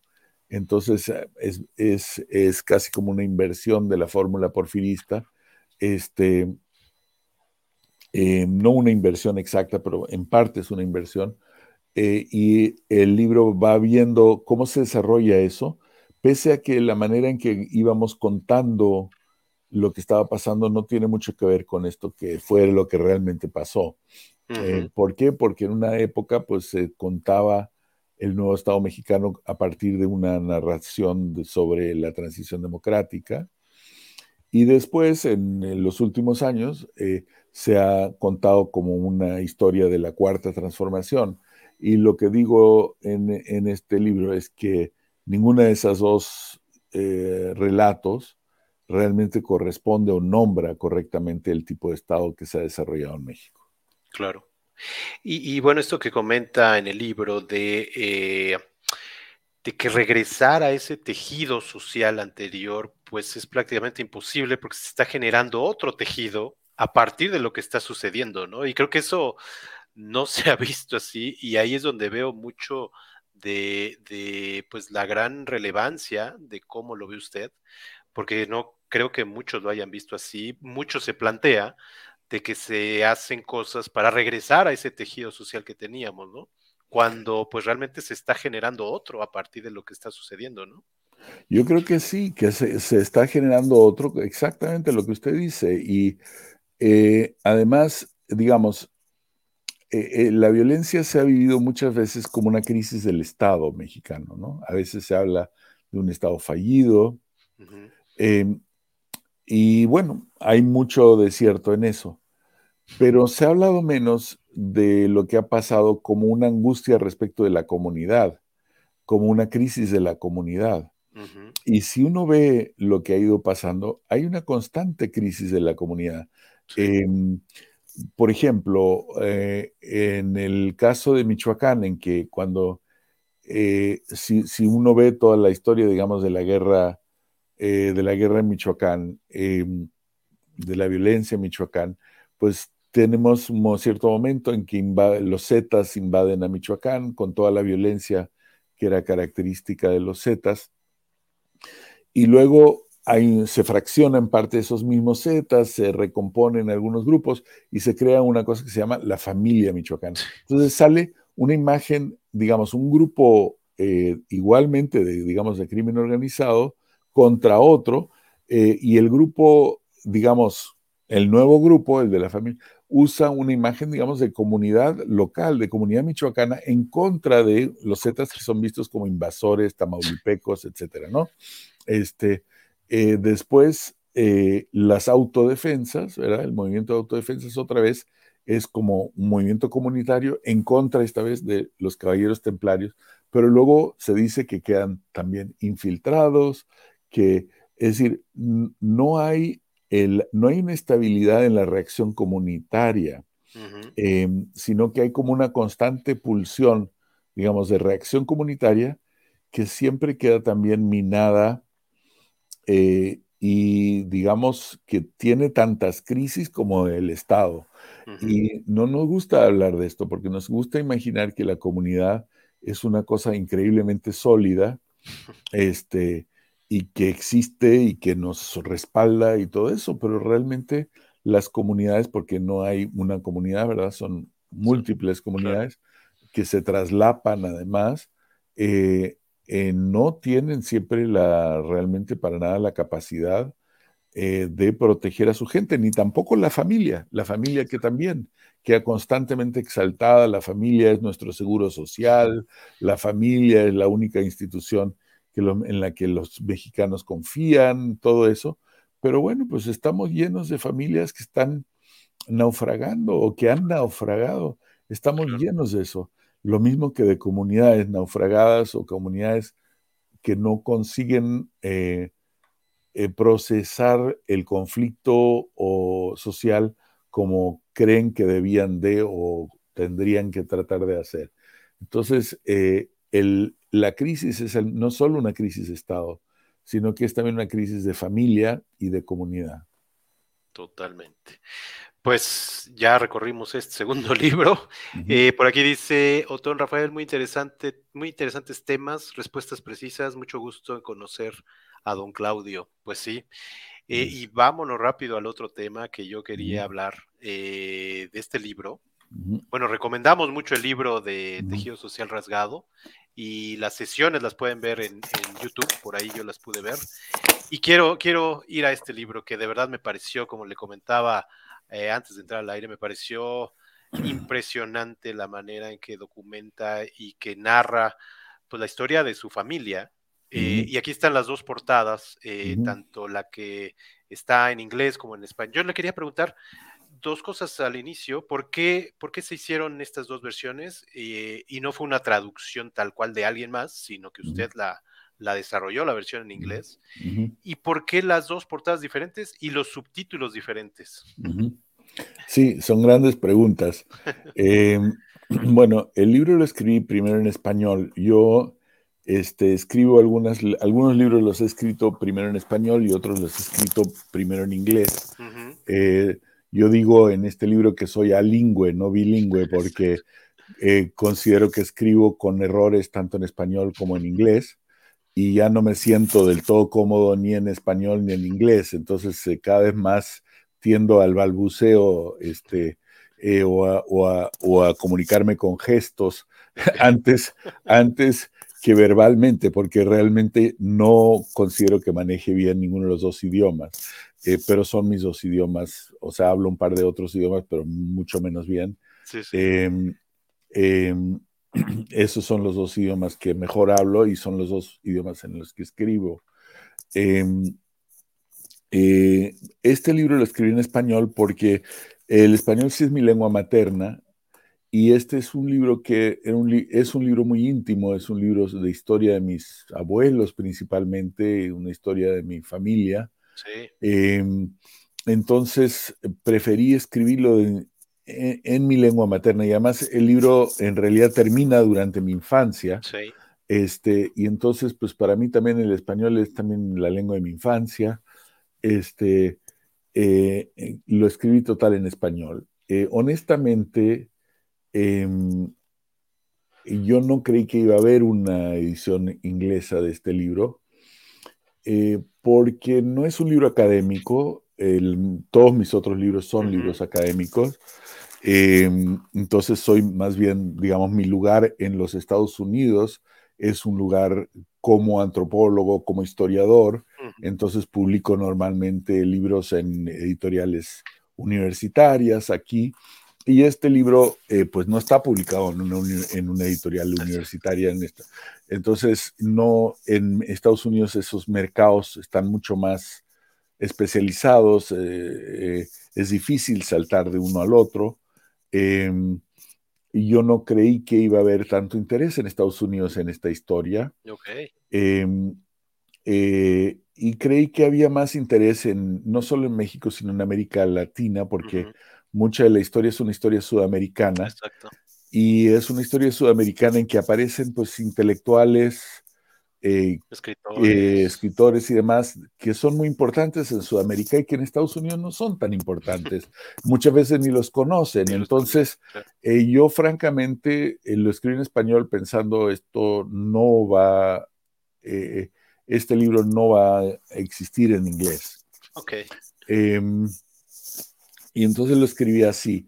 Y al principio, respecto al subtítulo, eh, mi, mi, preferencia em, hubiera sido al principio que se llamara únicamente Nuestra América, sin ningún subtítulo. Sin ningún subtítulo. Em, pero mis editores en el Fondo de Cultura eh, consideraban que era importante meterle un, un, subtítulo, explicar un poco más de qué se trata. Entonces le puse el subtítulo de eh, utopía y persistencia de una, de una familia judía.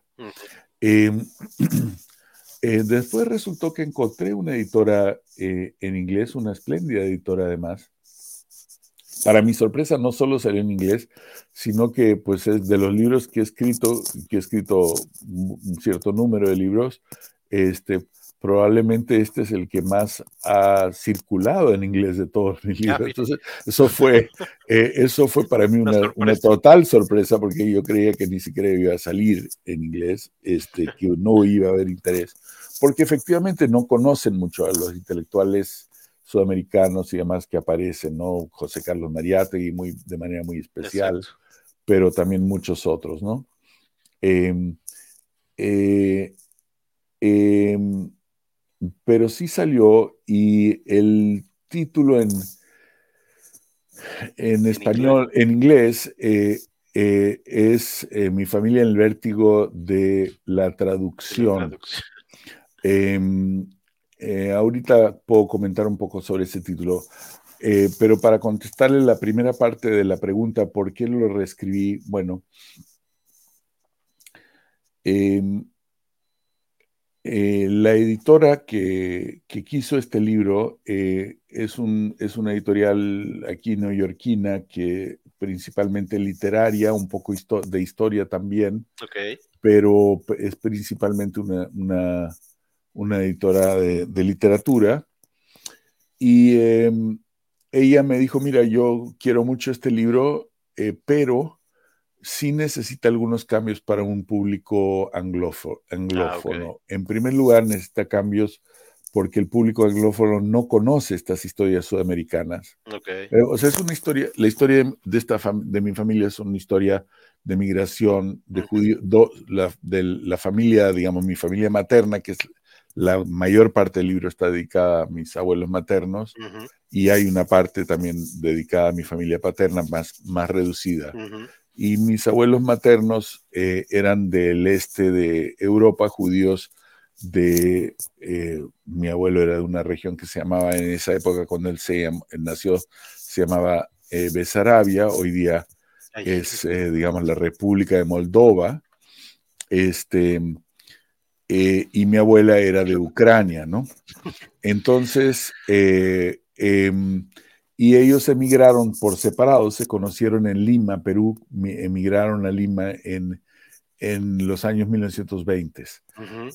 y luego la familia de mi padre, mi padre nació en Alemania, salieron de Alemania después de la elección de Hitler eh, y emigraron a, primero a Bélgica y después a Chile en el 38, ¿no? Exacto. En 1938. Entonces, es... Em, em, lo que ella me decía, eh, mi editora decir, decía, bueno, mira, el, público lector norteamericano está más familiarizado con la parte judía de la historia que con la parte sudamericana. Mis abuelos eh, llegaron al Perú, fueron muy activos en la vida cultural, intelectual y política del Perú en los años 20, luego fueron expulsados del Perú y después fueron a Colombia después estuvieron en Israel unos años, luego regresaron a Colombia, mi, padre emigró a, Chile, que fue donde yo nací, este, em, y bueno, terminamos eh, en México, ¿no? Entonces, em, eh, es mucho movimiento por América Latina y la, la, editora decía, mire, yo necesito que me, nos cuentes, nos expliques un poco más la cosa sudamericana, porque aquí nadie la conoce, nadie la entiende.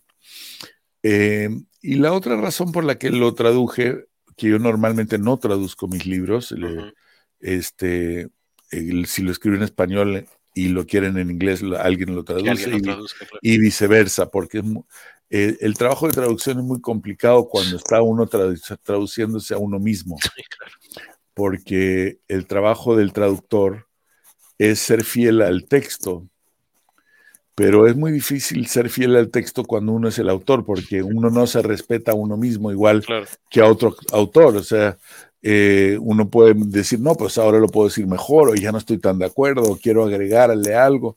Entonces se te empieza a enredar o a hacer bolas el, ¿Cómo es? El engrudo. hacerte bolas el engrudo.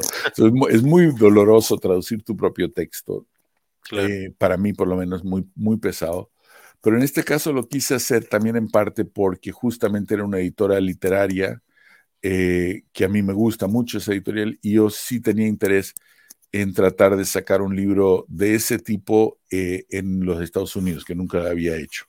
Entonces le metí ese esfuerzo y sí son eh, eh, distintos los dos libros, en parte por esa razón, es decir, por las diferentes exigencias de un grupo lector eh, en español latinoamericano a uno lectores anglófonos. Ahora va a salir una, edición en francés. ¿Ah, sí? salió uno en húngaro, pero esas yo ya ah, no las traduzco. este, y, yo ya eso no, no lo traduzco, no, afortunadamente, pero eh, bueno, en húngaro no lo hablo, pero el francés lo mal hablo y no sería capaz de, escribir en francés. Este, em, pero em, eh, la otra razón por la que también lo valía la pena reescribir es que muchas veces cuando saca uno un, un artículo o un libro, después de sacarlo salen nuevos datos. El mismo libro produce los nuevos datos porque se le acerca a uno gente diciendo, oye, supe que tú no sé qué y fíjate que tengo tales documentos o tales experiencias. Y eso me sucedió con este libro. Em, por ejemplo, me escribió eh, un archivista em, de la ciudad de Mannheim en, eh, en Alemania, a raíz de la publicación del libro en español, que salió varios años antes que el libro en inglés, este, diciendo, pues mire, yo no leo español, pero supe que usted eh, escribió este libro y que usted es de tal familia, la, la, familia de mi abuela paterna, y yo soy archivista, trabajo en los archivos de la ciudad de Mannheim, donde, de donde era su bisabuelo, y estoy escribiendo un artículo sobre el asesinato de su bisabuelo. Mi bisabuelo fue asesinado en 1922. Entonces resultó que ella me, me compartió muchísimo, y yo, yo le mandé los documentos que tenía, y ella me mandó que muchísimos más documentos que ella había sacado. Entonces el libro en inglés, de hecho, tiene, por ejemplo, documentación que no tiene el, en un par de temas documentación nueva, ¿no? Tanto que ahora eh, hay una editorial española, Galaxia Gutenberg, que está a punto de sacar una nueva edición, que eso es un poco raro para mí, eso sí es un poco raro, una nueva edición este, del libro en español, eh, que es una traducción al español ya no hecha por mí, del libro en inglés. Este, Entonces, eh, ¿por qué hay estos nuevos datos y todo claro. eso? Oye, pues como le decía antes de entrar al aire, me parece un libro interesantísimo. Todo una odisea, tanto lo que narra, justo lo que decía usted de, todo el viaje que hizo eh, su familia, que aquí está, no se alcanza a ver muy bien, pero al final del libro viene eh, una verdadera odisea, que salen desde Bresavia. Eh, y bueno, todo esto que usted lo dijo muy rápido, pero que en el libro eh, pues lo cuenta a detalle y con todos este tipo de situaciones y de documentación.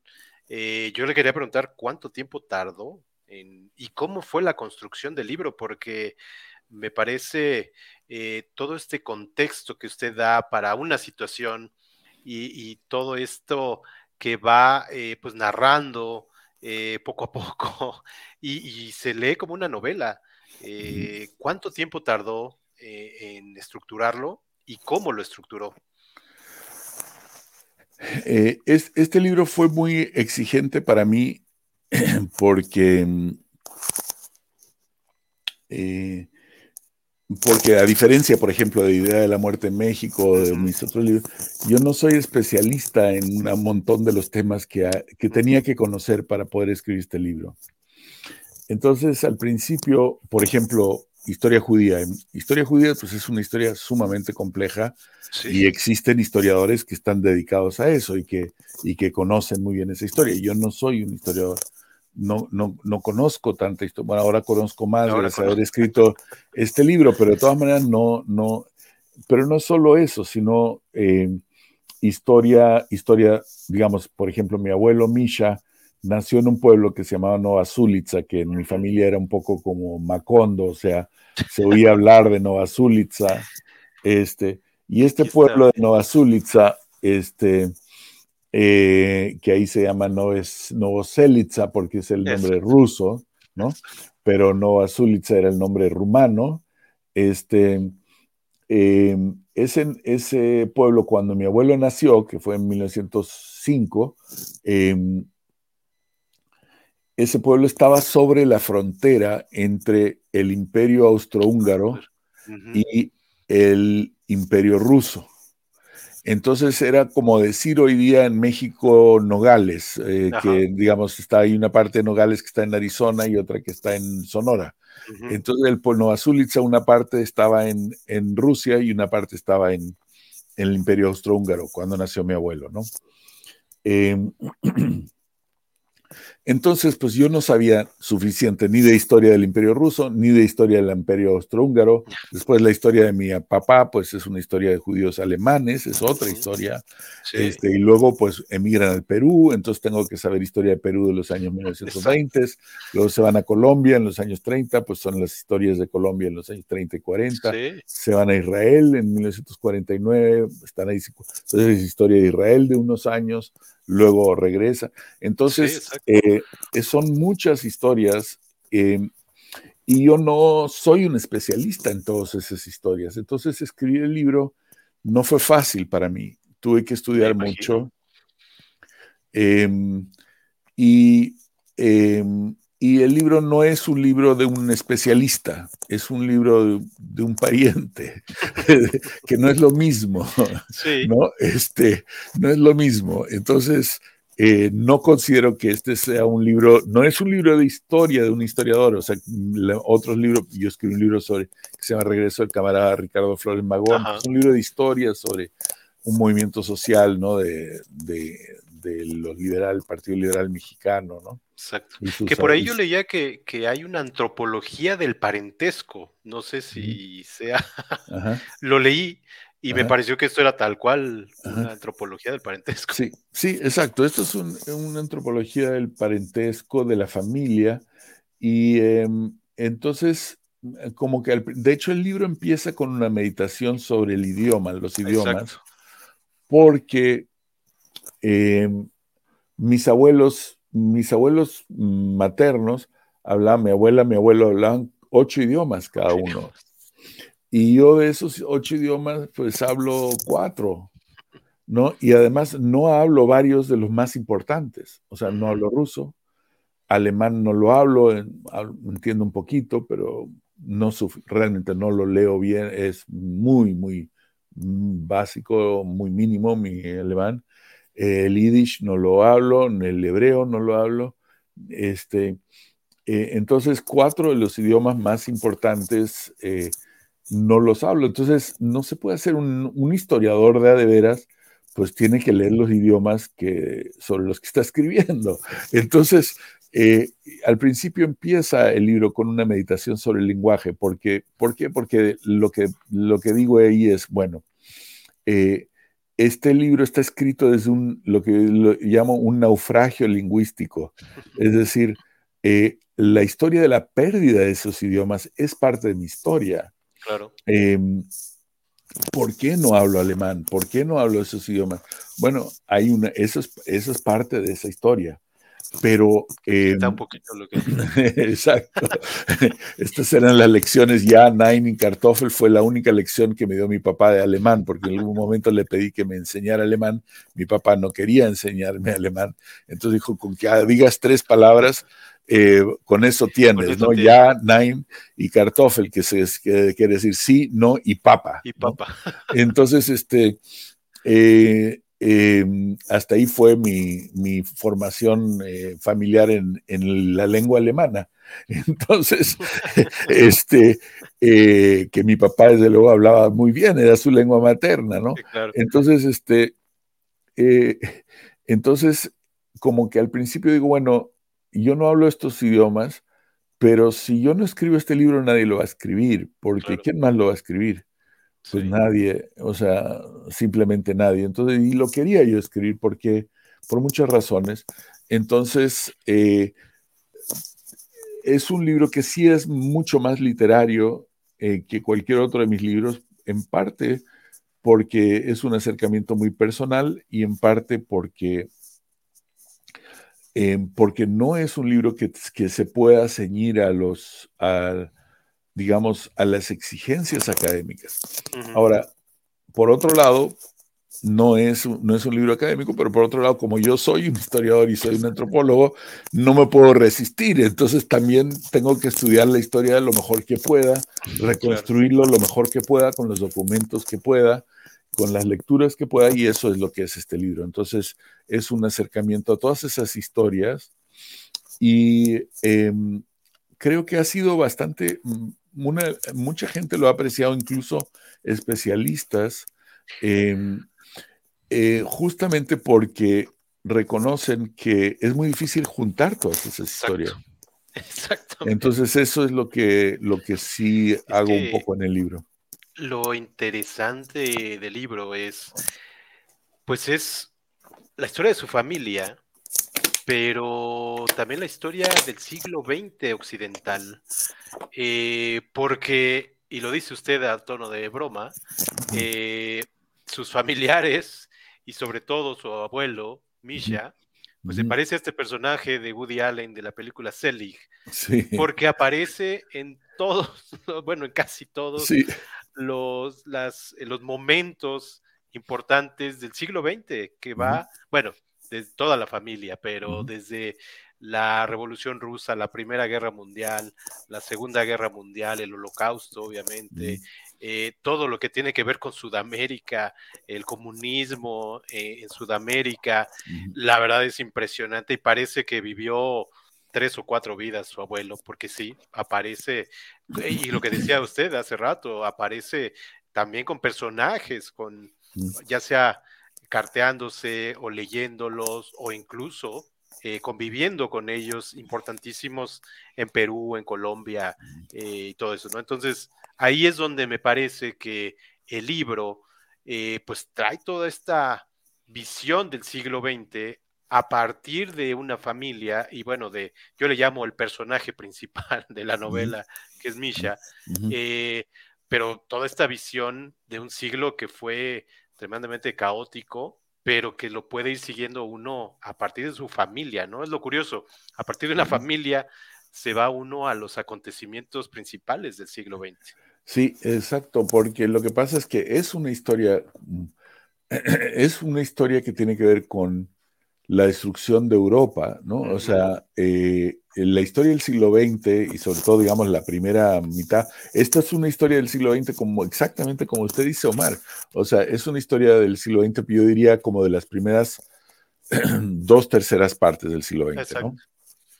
Mi abuelo muere en 1970 y ahí es donde termina el libro, ¿no?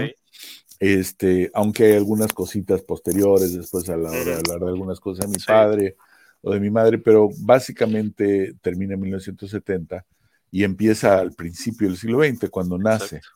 Eh, entonces, em, es una historia del siglo XX, pero el siglo XX en ese sentido es una historia de la destrucción, esa parte del siglo XX es una historia de la destrucción de Europa, es decir, la Primera Guerra Mundial, la Revolución Rusa, este, y después la Segunda Guerra Mundial, ¿no? Y en ese, en ese, em, en ese lapso, ahí, esta foto que está usted mostrando, era mi tío Walter, a quien yo no alcancé a conocer, el hermano de mi abuelo paterno, eh, en, montado en un caballo en la Primera Guerra Mundial, eran, fueron soldados eh, del, eh, de Alemania, ¿no?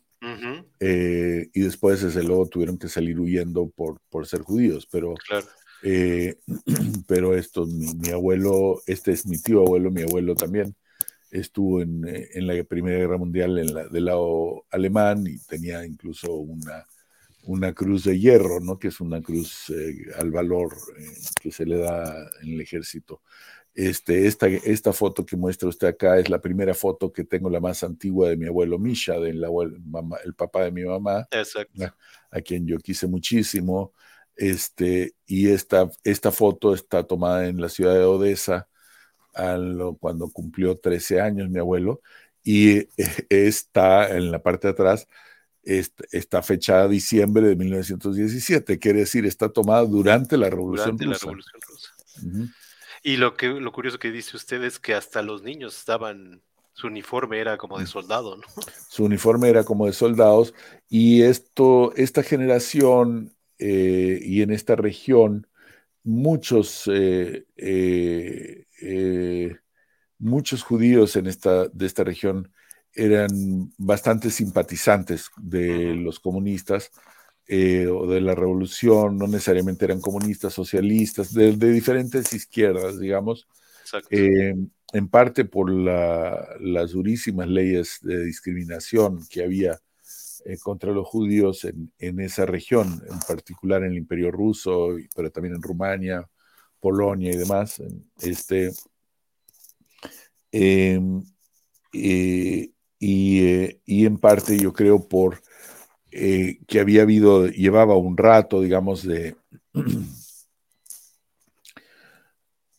de efervescencia, tanto cultural como política, en, esas, en esas comunidades. Y es algo que describo en el libro, eh, como el yiddish, que era la lengua de los judíos de, digamos, Europa Central y Europa Oriental, este, eh, em, se empezó a convertir en una lengua que había sido una lengua, digamos, oral de casa, de la casa, se había empezado a convertir también en una lengua literaria, habían empezado a salir periódicos, periódicos en yiddish, eh, obras de teatro en yiddish, este, eh, literatura, ¿no? novela, etcétera, etcétera. Entonces había un movimiento, digamos, parecido a la de los nacionalismos, eh, otros nacionalismos de los Balcanes y de, y de, Polonia, de Rusia, etcétera, que, eh,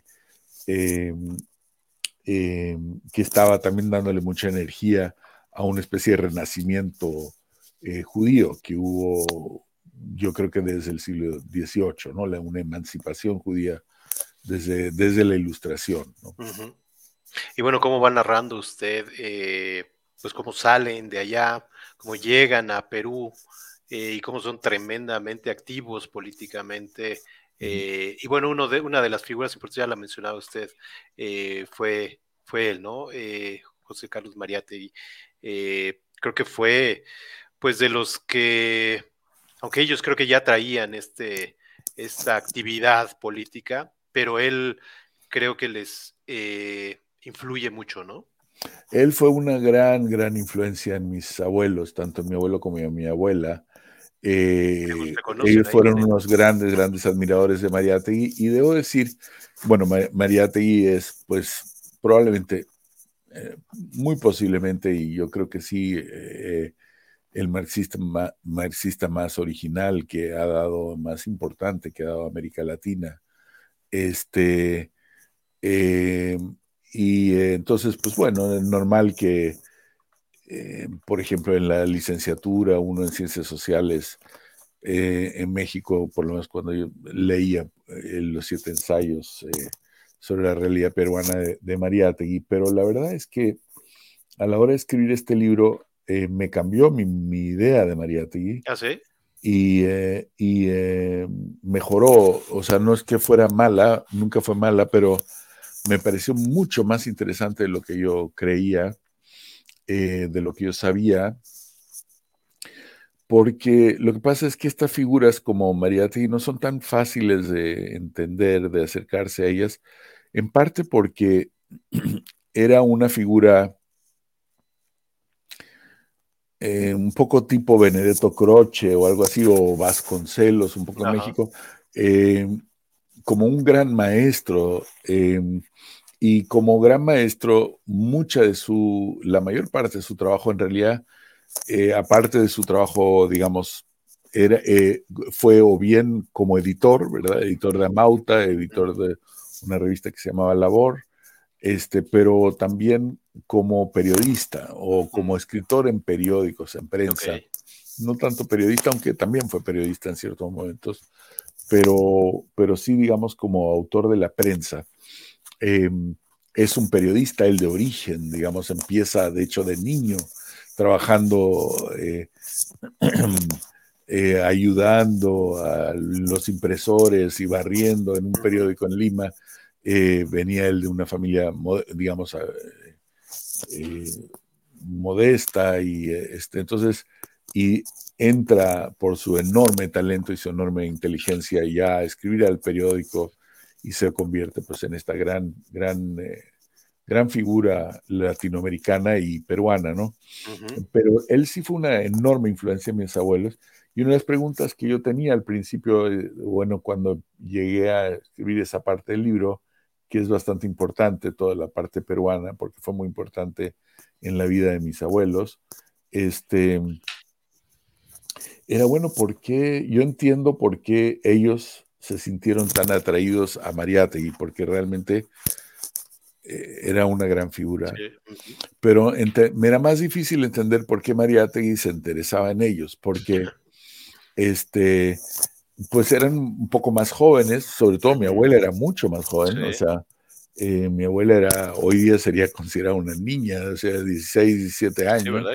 Este, y mi abuelo pues tenía tal vez 23 años, algo así, entonces 24 años cuando, cuando lo conoció, entonces, ¿por qué se interesó? Y entonces ahí, ahí eh, entendí una de las cosas que muestro en el libro. Eh, Em, es eh, la relación entre la, eh, podríamos llamar la ilustración judía eh, y también la emancipación judía, el movimiento, digamos, renacimiento judío, que estaba dándose todavía muy fuertemente a principios del siglo XX, con las ideas de transformación cultural y social no sé si llamarlo indigenismo, eh, pero digamos, la idea, la idea que tenía María él tenía una columna que se llamaba Peruanizar el Perú, ¿no? que implicaba cierta idea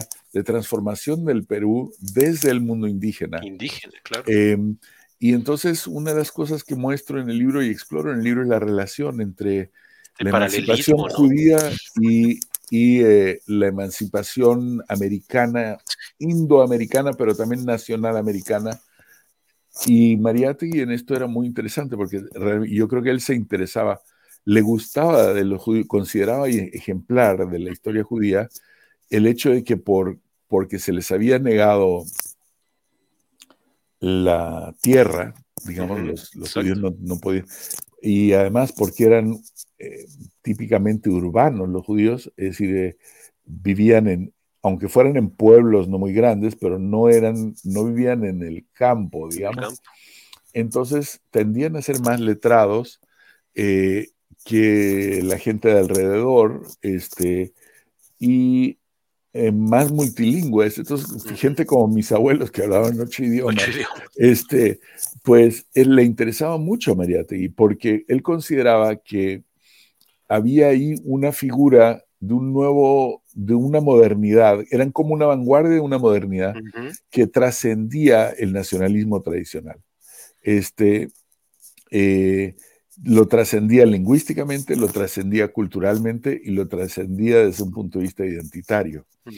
Y como pues como buen comunista que era Mariátegui, pues era internacionalista. Entonces no eh, le interesaba mucho repensar el Perú, pero también insistía siempre, como decía su revista Mauta, su revista Mauta, el primer número dice, todo lo humano es nuestro. Es decir, no está tratando nada más de hacer una, una revista sobre eh, digamos, ensalzando las cosas peruanas porque eran peruanas, sino que está tratando de pensar al mundo desde el Perú y a Perú desde el mundo. Exacto.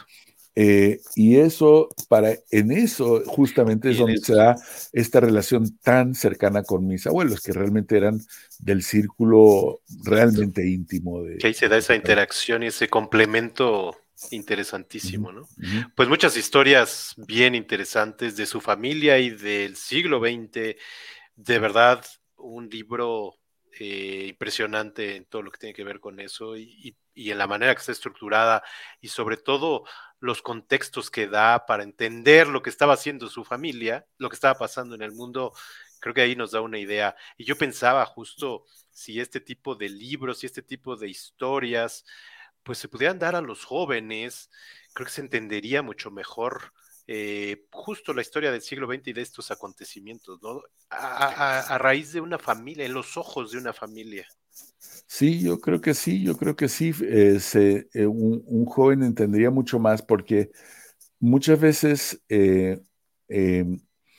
hay historias que aparentemente nos quedan lejos y que en realidad no están tan lejos como uno cree pero para ver lo cercano que está uno necesita entender la conexión.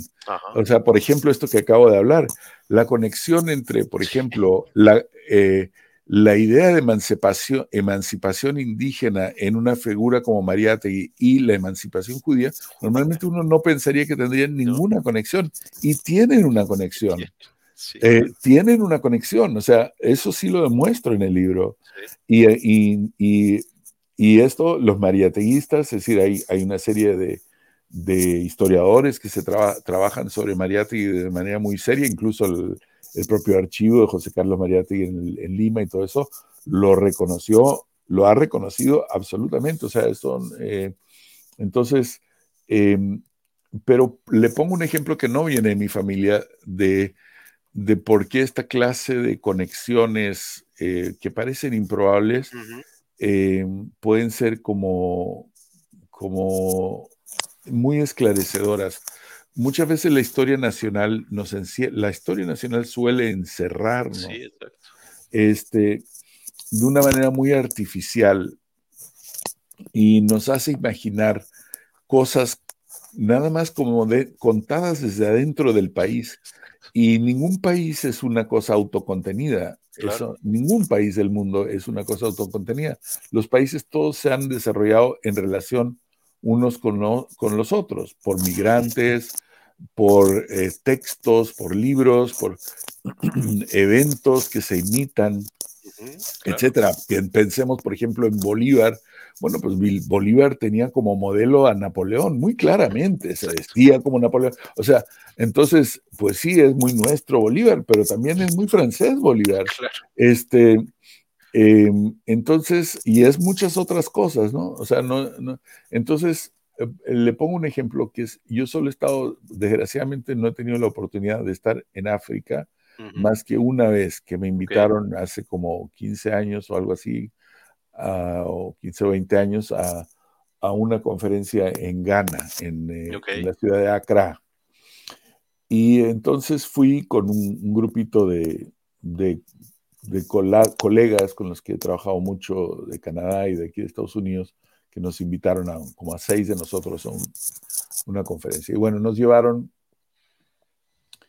eh, bueno, tuvimos nuestras conferencias y todo eso, y luego nos llevaron de paseo a una, a una fortaleza em, eh, eh, originalmente portuguesa, que era uno, que hay como 300 de estas fortalezas en toda esa costa occidental de, de África Occidental, eh, de Ghana y de toda esa zona, Nigeria, costa hasta, hasta la costa de Marfil, de Costa de Oro, todo eso.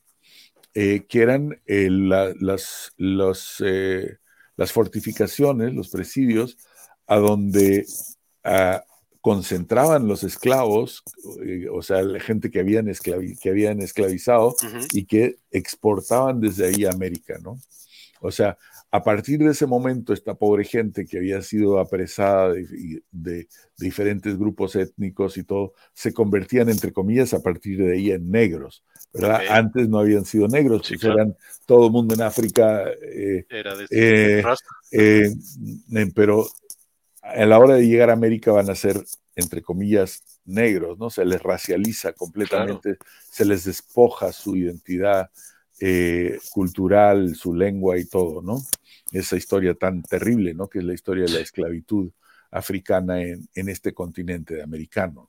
Claro. Entonces, yo llego a esto, es la primera vez que había visto un, un, eh, espacio de este tipo, ¿no? Em, y de pronto llego ahí y digo, bueno, ¿sabes qué?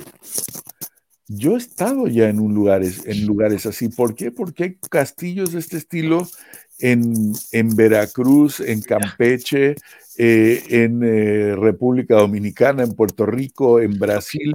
Este, y yo he estado en esos países y, y he visto esto. Y de pronto dije, bueno, pues es que es un poco como ver un McDonald's. Si uno, si uno eh, ha visto un McDonald's en la Ciudad de México y después viaja a, Pekín, a Beijing y se encuentra un McDonald's, pues ya lo conoce, es un McDonald's, ¿no? Este, y de pronto decir, bueno, ahí me di cuenta, eh, África, que para mí era para mí una, una, región completamente separada de la historia americana para mí, ¿no? Que no, no me imaginaba, o sea, sabía que había habido esclavitud, pero no, no, no, de pronto ves un lugar así y te das cuenta de la profundidad de la conexión, de, la, de lo concreto de la conexión.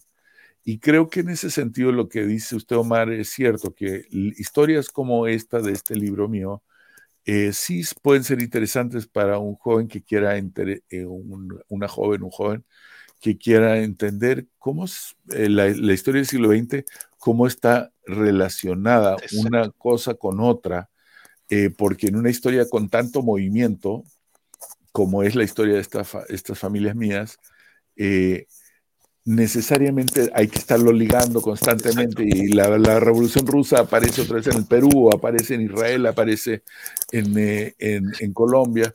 Este, entonces, em, sí, sí estoy de acuerdo con usted. Pues ya cerrando lo que es este libro, y ya lo mencionó usted hace ratito, pero me parece una historia fantástica eh, de cómo se enteró del nombre de, su bisabuelo, ¿no? Eh, y, cómo trasciende a su papá. Platíquenos un poquito cómo es. Sí, la figura. después, me imagino, dice usted que se enteró después de haber publicado el libro en español, ¿verdad? Sí, la historia completa de, de, la figura que está, digamos, eh, a la izquierda, el, señor, digamos, eh, con una cara más tradicional, que era, mi, bisabuelo, Sina Aronsfrau, y el que está a la derecha era, fue mi padre, Sina Lomnitz. Este, eh, y en medio está la tumba de, de Sina Aronsfrau. Em, esto fue es una historia muy, muy desgarradora esa, y de hecho es una historia que mi padre no conoció, completa, o sea, en vida, ¿no? Eh, no le tocó saber todo lo que, lo que descubría, y porque él sí sabía que a su bisabuelo lo habían asesinado tres años antes de que naciera mi papá en 1922. Eh, o sea, lo asesinaron a Sina Aronsfrau en 1922, mi padre nació en 1925 este, eh, eh, él sabía que lo habían asesinado, aunque nunca nos lo platicó, porque habían muchas historias muy duras en toda esta familia, que fue mucha de ella liquidada en el holocausto y todo. Este, y entonces es, no es tan raro que, que, familias que hayan pasado por ese tipo de tragedias, la gente que hable poco. Exacto. Eso es bastante común. Como para eh, proteger, dice, ¿no? Sí, yo creo que son muy dolorosas las historias por un lado y por otro lado creo que hay una voluntad muy grande y quizá muy sana de, querer que los hijos crezcan en otra cosa y que no, que, que, no crezcan en ese terror, ¿no? Sí, claro. Este, pero mi padre, hay mucho de la historia de, su, de la, historia que le contó su madre sobre el asesinato de su abuelo, de mi bisabuelo, este, estaba muy tergiversada y muy deliberadamente tergiversada. Eh, otra vez ella, yo creo, queriendo proteger a su hijo, ¿no? De la historia. Entonces, esta historia sí salió, eh, eh, salió en, este libro, ¿no?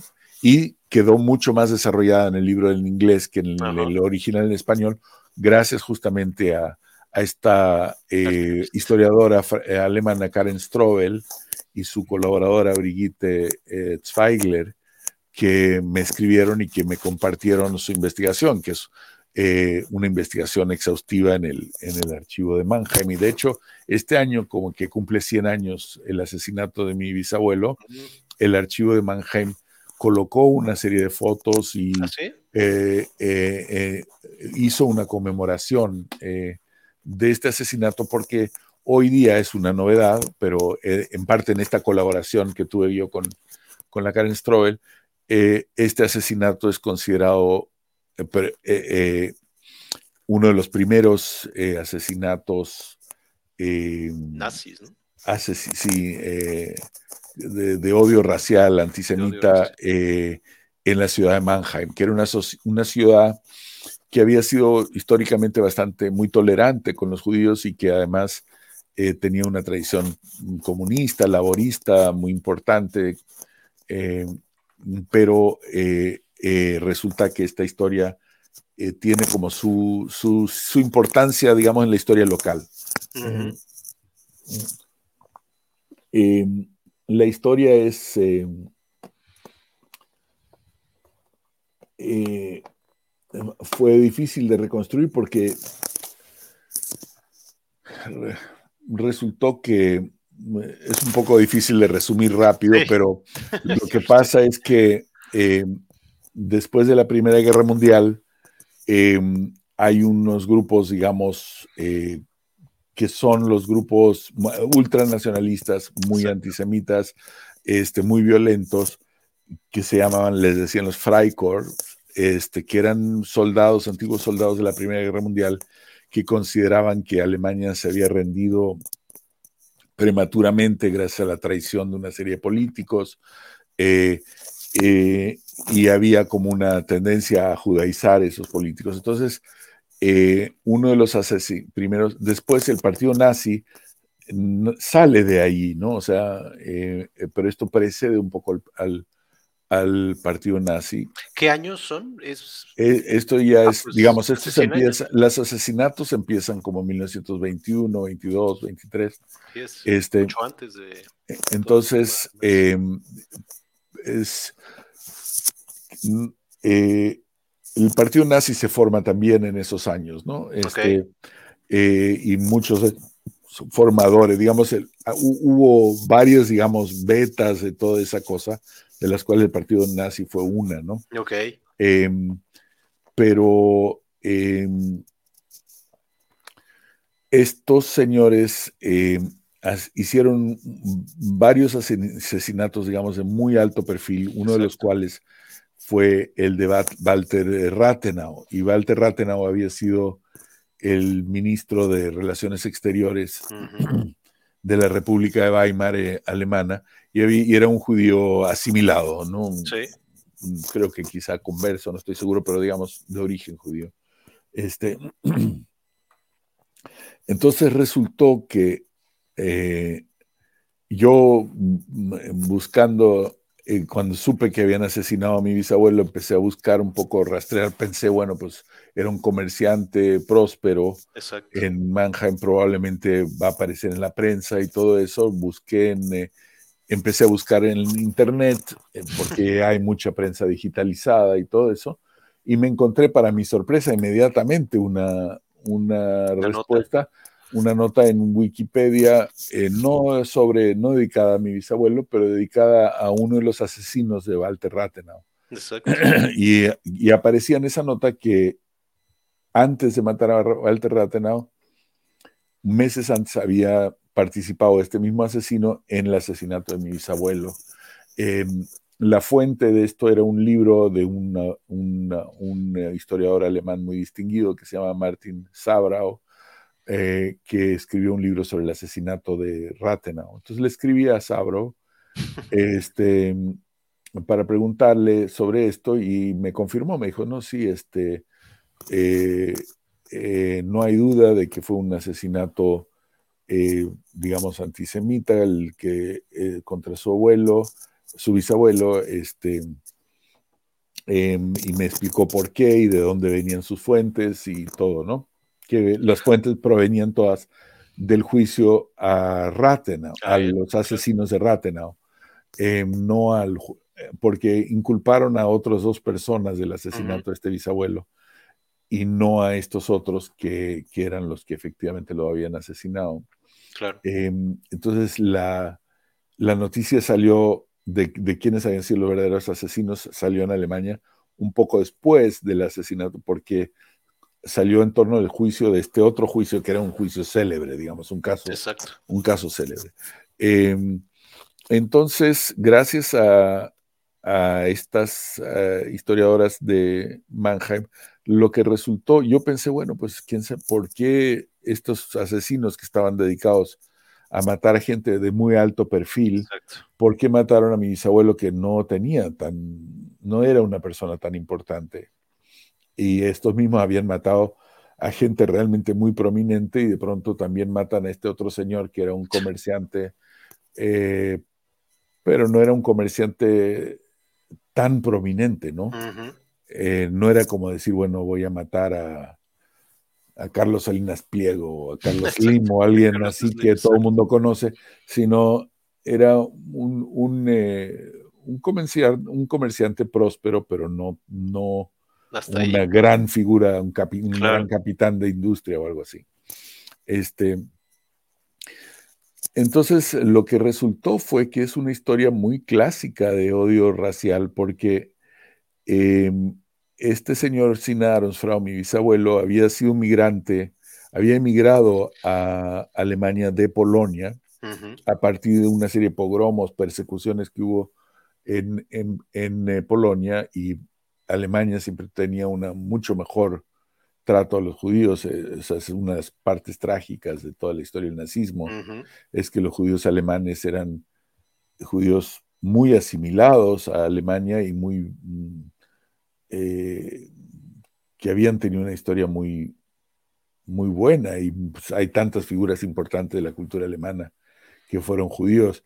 Eh, no sé, Heine, por ejemplo, eh, o sea, que era considerado pues casi como después de Goethe el mayor poeta, de la lengua alemana, y así muchos otros, ¿no? entonces, Eh, em, la historia es una historia en donde este era un migrante, digamos que había llegado a Alemania unos 14 años antes de que lo mataran y que le había ido muy bien como comerciante, era un hombre muy trabajador, era muy capaz, pero además no solo eso, sino que le había ido muy bien en parte porque bueno, en parte yo creo que le había ido muy bien por sus cualidades y probablemente llegó, no, esto no lo sé, pero me imagino que llegaron a Alemania con algo de dinero también, no creo que muchísimo, pero tampoco eran súper pobres, porque hay muchos judíos que llegaron que eran súper pobres, y no creo que haya sido el caso de esta familia, yo creo que era, eran acomodados, no gigantescamente ricos, pero sí acomodados. Este, em, pero lo que pasa es que como eran, no eran alemanes, eh, no pelearon en el ejército, a diferencia, por ejemplo, de la familia de mi papá, de, de, mi abuelo paterno, que todos pelearon en la Primera Guerra. Eh, estos, como eran polacos, no pelearon en la Primera Guerra. Entonces, el bisabuelo le fue bien en la época de, durante la Primera Guerra, mientras que algunos de estos, digamos, protonazis que lo mataron, eran gente muy ricos localmente, que se habían arruinado eh, durante, la durante la primera, guerra, Y entonces odiaban absolutamente a estas figuras que, que les estaba yendo bien. Que les estaba yendo bien. Y los que lo matan en realidad son sus vecinos. este, Entonces, una historia realmente atroz este, de, de competencia entre vecinos que se vuelca hacia esta cosa nazi y la, esta Karen Strobel muestra que eh, este fue, eh, o sea, ella, ella, muestra cuadra por cuadra, esto ya aparece en el, en el libro en inglés, como el vecino de junto era el tío del, del asesino, el vecino de cuatro casas más allá fue el fundador del partido nazi en Mannheim, el vecino que vivía en el departamento de abajo del hijo de este señor, que era su, su heredero, el hermano mayor de mi mamá, que era, digamos, trabajaba con él, este, era un muy prominente nazi. Entonces, es un asesinato realmente de odio eh, eh, que proviene de competencia dentro, digamos, de una clase media o una clase media alta. Em, entonces, eso es, eh, ese es este descubrimiento que hay en esta parte del libro y que creo que cala muy hondo en la historia de la familia de mi padre porque em, mi abuela decide no contarle nada de esto a mi papá porque estos asesinos de Rathenau, que fueron los asesinos de su padre, este, al momento de la elección de Hitler en 1933, son los grandes héroes de los nazis. Les hacen estatuas, les hacen poemas, les cantan canciones. Entonces, no podían decir que su padre había sido asesinado por estos mismos personajes. Claro. Eh, porque estos eran los grandes héroes, entonces quiere decir que su padre pues era un gran villano, probablemente. Entonces ahí está esta forma, lo que va descubriendo el, libro es también y ella un poco la estructura del silencio en la familia, ¿no? Porque, es, porque hay cosas que se callan. Y ella le dice que fue un robo, ¿no? Simplemente que lo mataron por un robo. Que lo mataron por un robo, que entraron y, a una tienda. realmente y no, no fue el caso, de ninguna manera. Pero ahí está lo interesante, que, que, usted años después, muchos años después, muchos se entera de la verdad que incluso su papá no sabía y que no le dijeron pero como todo eso eh, pues viene de todo este eh, pues odio que había ya en esos años, ¿no? Entonces usted se entera con estas investigaciones, muchísimos años después, de lo que su papá no se enteró. Sí, exacto, pero que de lo que mi papá no se enteró, pero lo que sí de alguna manera vivió y padeció, claro. sí, aún sin conocer la causa. Exacto, porque de ahí viene mucho la protección de que habla en el libro, ¿no? De su mamá hacia él, mucho de eso, ¿no? Este, ya para cerrar, eh, quiero hablar justamente de su papá, este, y de lo importante que, fue para México, eh, un geofísico importantísimo, eh, que bueno, tuvo incluso de, de, maestro, ni más ni menos que a Richter. su papá especializaba justamente en sismos, eh, y bueno, todo lo que hizo, incluso hay una ley que se llama eh, como su papá, ¿no? Eh, ley Lomnitz. y bueno, todo lo que hizo, y la verdad hay que reconocerle, pues todo este trabajo, que incluso, bueno, él creo que también era parte de Selig, de ser Selig, porque incluso está en el terremoto de, de Chile en 1960 y en el terremoto de México en 1985, ¿no? Y en el de Caracas, mi papá ya tenía fama de que cuando aparecía temblaba, porque realmente estuvo una cantidad de terremotos muy sorprendente, realmente. Sí, este, eh, sí, bueno, muchas veces iba claro después de que temblaba, pero muchas veces estuvo eh, durante los terremotos. Entonces ya tenía un poco fama de ser ave de mal agüero, de que cuando pues, se aparecía temblaba.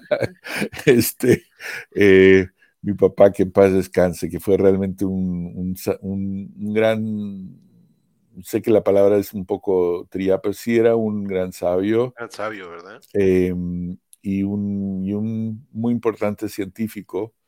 Em, digo, lo, y creo que en primer lugar era un, importante científico, pero sí este, era un tipo de científico que desde luego siempre ha existido y, siempre existirá, pero que creo que son un poco minoritarios, eh, que son eh, los científicos que son también, que tienen también una gran cultura y el, el amantes del arte, de los idiomas, de la literatura, él era este tipo de figura, cosa que yo, por ejemplo, no soy tanto, ¿no? O sea, no tengo tanta...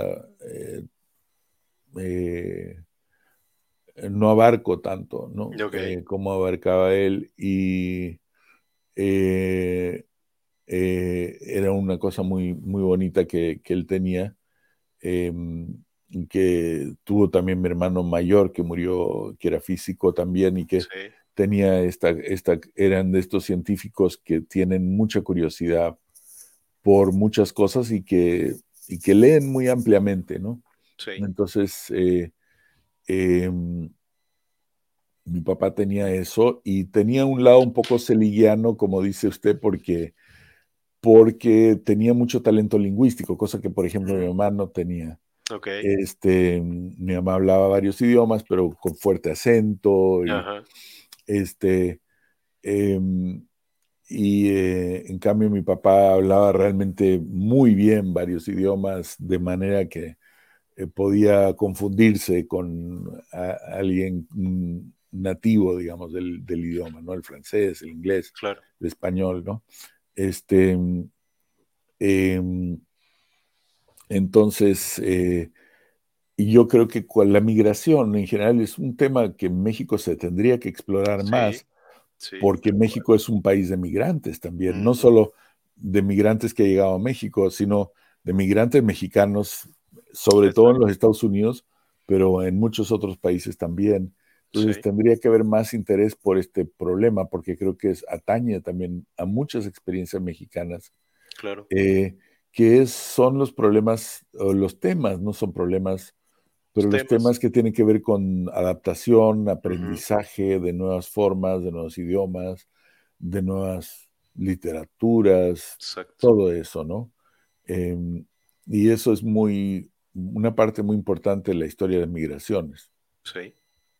Y bueno, a, a su papá y a otro grupo de geofísicos les debemos, pues, que los temblores recientes, después del 85, pues ya no haya tanta destrucción, ¿no? Porque ellos hicieron estudios y justamente pues se mejoró todo el tema de la construcción con varios laboratorios que creo que tenían y bueno, gracias a eso, pues es que ahora no hay tanta destrucción a partir de un terremoto como el que vivimos muy recientemente, ¿no? Sí, sí, exacto. Ellos se dedicaron mucho a, em, pues a entender por qué hubo tanta destrucción en el 85. Yo no entiendo mucho de eso, él eh, le cuento. O sea, eh, yo sí cargué a veces instrumentos para mi papá porque para irnos de vacaciones todos de pronto nos íbamos los hijos a como un poco como tamemes a, cargando el equipo y ese tipo de cosas. Eh, mis dos hermanos, mi, hermano mayor y mi hermano menor, tenían, entendían mucho más la parte científica que yo, que realmente estaba bastante distraído y no, y no le entendía mucho a la cosa. Eh, pero sí cargaba sismógrafos y, y, bueno, habían cosas muy divertidas también, como por ejemplo a veces eh, eh, poner cargas de dinamita para, para, para que funcionara, el, para hacer pruebas de suelo, cosas así que como niño me encantaban. Oh, pero eso a quien no, ¿no? echar un, una carga de dinamita, pues a cualquiera le gusta, ¿no? Este, pero, pero sí, hizo eh, trabajos que sí eran importantes, tanto en colaboración con ingenieros mexicanos que, pues, que trabajaron durante años sobre códigos de construcción y todo, pero también para entender por qué la, la, digamos, por dónde las formas en que resonaba eh, las construcciones debido a, a las al efecto, digamos, de, las, de los lodos de la zona lacustre, lo que había sido la zona lacustre. Todo eso, mi papá tuvo mucho que ver con entender todo ese fenómeno, sí. Pues importante. Y quiero cerrar, pues, con su mamá. Eh, que también otra antropóloga social, pues muy importante para México, eh, veía este tema de las redes sociales, que ella lo vio pues desde hace mucho tiempo, eh, y sobre todo en este libro que no se alcanza a ver el título, pero creo que es cómo sobreviven los marginados, ¿no? Eh, y justo ella decía, pues a través de las redes sociales, los familiares y todo esto que fue de sus trabajos más, pues importantes y más conocidos, ¿no? Sí, sí, de hecho fue su primer libro, pero fue un, libro que realmente la lanzó muy fuertemente en, el campo de la antropología, la sociología urbana.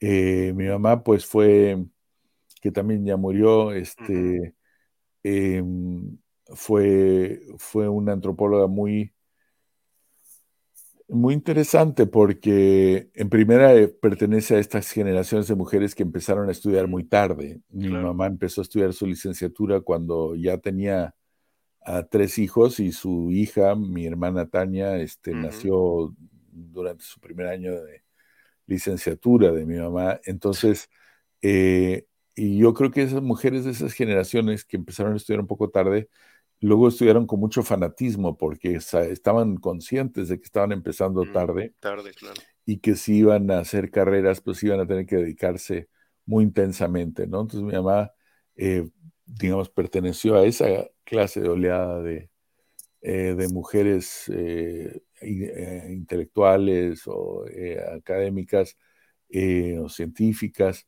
que se formaron así, de esta manera, que creo que es bastante interesante importante de un punto de vista generacional eh, recordar eso y entenderlo. Y luego su, eh, hizo, eh, el tema de ella realmente fue lo de las redes sociales.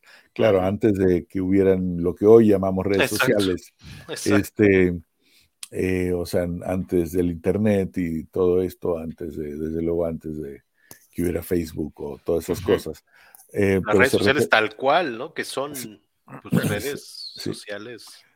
Exactamente. Y ella, ella el, problema que tuvo, eh, el problema de su tesis doctoral, tenía la originalidad, tuvo varios puntos de originalidad relativo a la, antropología mexicana, eh, donde ella sacó su doctorado acá en México, este, eh, pues fue de las primeras antropólogas mexicanas en trabajar en un contextos urbanos, porque la antropología mexicana tenía un sesgo muy fuertemente eh, rural, campesino, indigenista o campesinista, eh, eh, y, en esa época pues había muy poca antropología en ciudades. Había habido antropología en ciudades hechas por, por, antropólogos estadounidenses y algunos británicos y demás, pero en general había habido poca. Y entonces ella fue de las primeras en trabajar en la, en la ciudad, que lo que después se llamó antropología urbana, este, y la pregunta inicial de ella era una pregunta muy sencilla, que era decir, bueno, si tienes una economía, eh, en esa época se decían marginados o de marginación, después se llamó economía informal, en fin, se, le ha dicho con diferentes nombres, pero digamos, si tienes una, una proporción muy grande de la población urbana que no tiene trabajos fijos, sino que hay una inseguridad de empleo, subempleo, empleos ocasionales, eh, y además con sueldos eh, muy, modestos, bajos, este, bajos sueldos o malos sueldos muchas veces.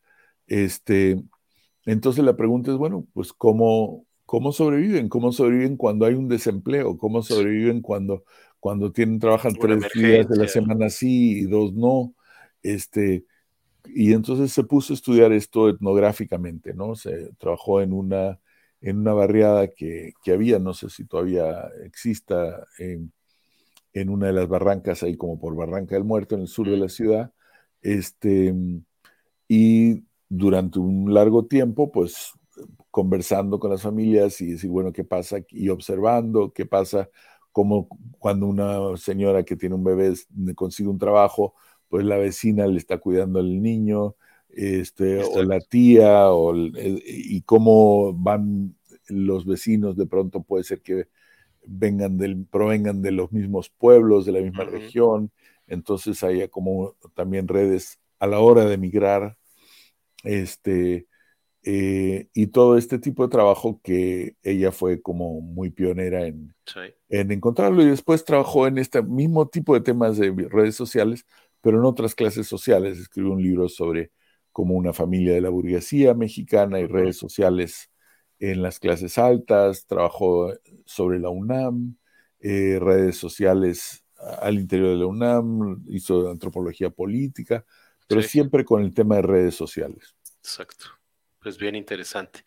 Y bueno, ya, ya no platicamos tanto de su hermano, pero aquí lo muestro. Y con el que usted hizo ya dos obras de teatro. Sí. Eh, por cierto, eh, una de ellas eh, está en YouTube. la segunda, ¿cómo se llama? la Gran Familia. La Gran Familia, exactamente. Se los recomiendo para que la vean. y bueno, muchas felicidades, porque incluso ganaron un premio con la primera, ¿no? con el, verdadero Bulnes. Sí. Eh, bueno, por ahí pueden leer más de, todo esto. Su hermano, que es dramaturgo también. Sí. Este, y director. Y, director de teatro, sí. Director de teatro, ¿no? Así es que, bueno, los invito a que, a que la vean en, en YouTube. Bien interesante, una crítica social Interesante. Me imagino cómo fue la construcción de esa obra entre ustedes dos. Debe haber sido muy interesante. Ya habrá tiempo para que nos platique, porque sí, muy, muy interesante todo eso que ha hecho con él. Y bueno, le quiero agradecer, no sabe cuánto. Eh, ya le quité mucho más de tiempo y sé que en Nueva York es mucho más tarde, así es que perdóneme la vida. No, no, eh, Pero le agradezco muchísimo el que nos haya dado este espacio y sobre todo estas tres cátedras que nos dio de los libros, se le agradecen muchísimo. Eh, y bueno, lo estaremos siguiendo en todo lo que haga en el Colegio Nacional, que está muy activo. Por ahí en YouTube hay mucho material y muchas felicidades por su trayectoria. Y bueno, nada, un comentario final nada más. Nada, Omar, muchísimas gracias. Aprecio mucho la lectura tan atenta de esos libros y de la, oportunidad de conversar sobre estos temas. Eh, creo que eh, creo que conversamos realmente sobre, sobre muchas cosas y, em, me parece que em, hay en el eh, en la, en la reflexión sobre nuestra sociedad, pero también sobre nosotros mismos. O sea, mi, mi libro Estela, Nuestra América, pues es una, una, familia, una reflexión antropológica sobre mi familia. Exacto. Em, eh, eh, los dos tipos de ejercicios, ejercicios sobre uno mismo y sobre nuestro entorno, sobre los demás, sobre las historias eh, que nos unen y que nos apartan también. Em, creo que hay mucho que hacer, creo que es importante eh, como enriquecer el, nuestro, mundo, nuestras relaciones sociales, nuestro debate público, pero también nuestras ideas más íntimas eh, con esta clase de, trabajo. Espero que, que, eso haya quedado eh, expresado en esta conversación. Totalmente. Pues muchas felicidades por todo eso, mucho éxito en lo que viene y bueno, lo estaremos siguiendo. Muchas gracias a todos los que nos vieron o escucharon y estén pendientes la próxima semana para otra entrevista igual de interesante.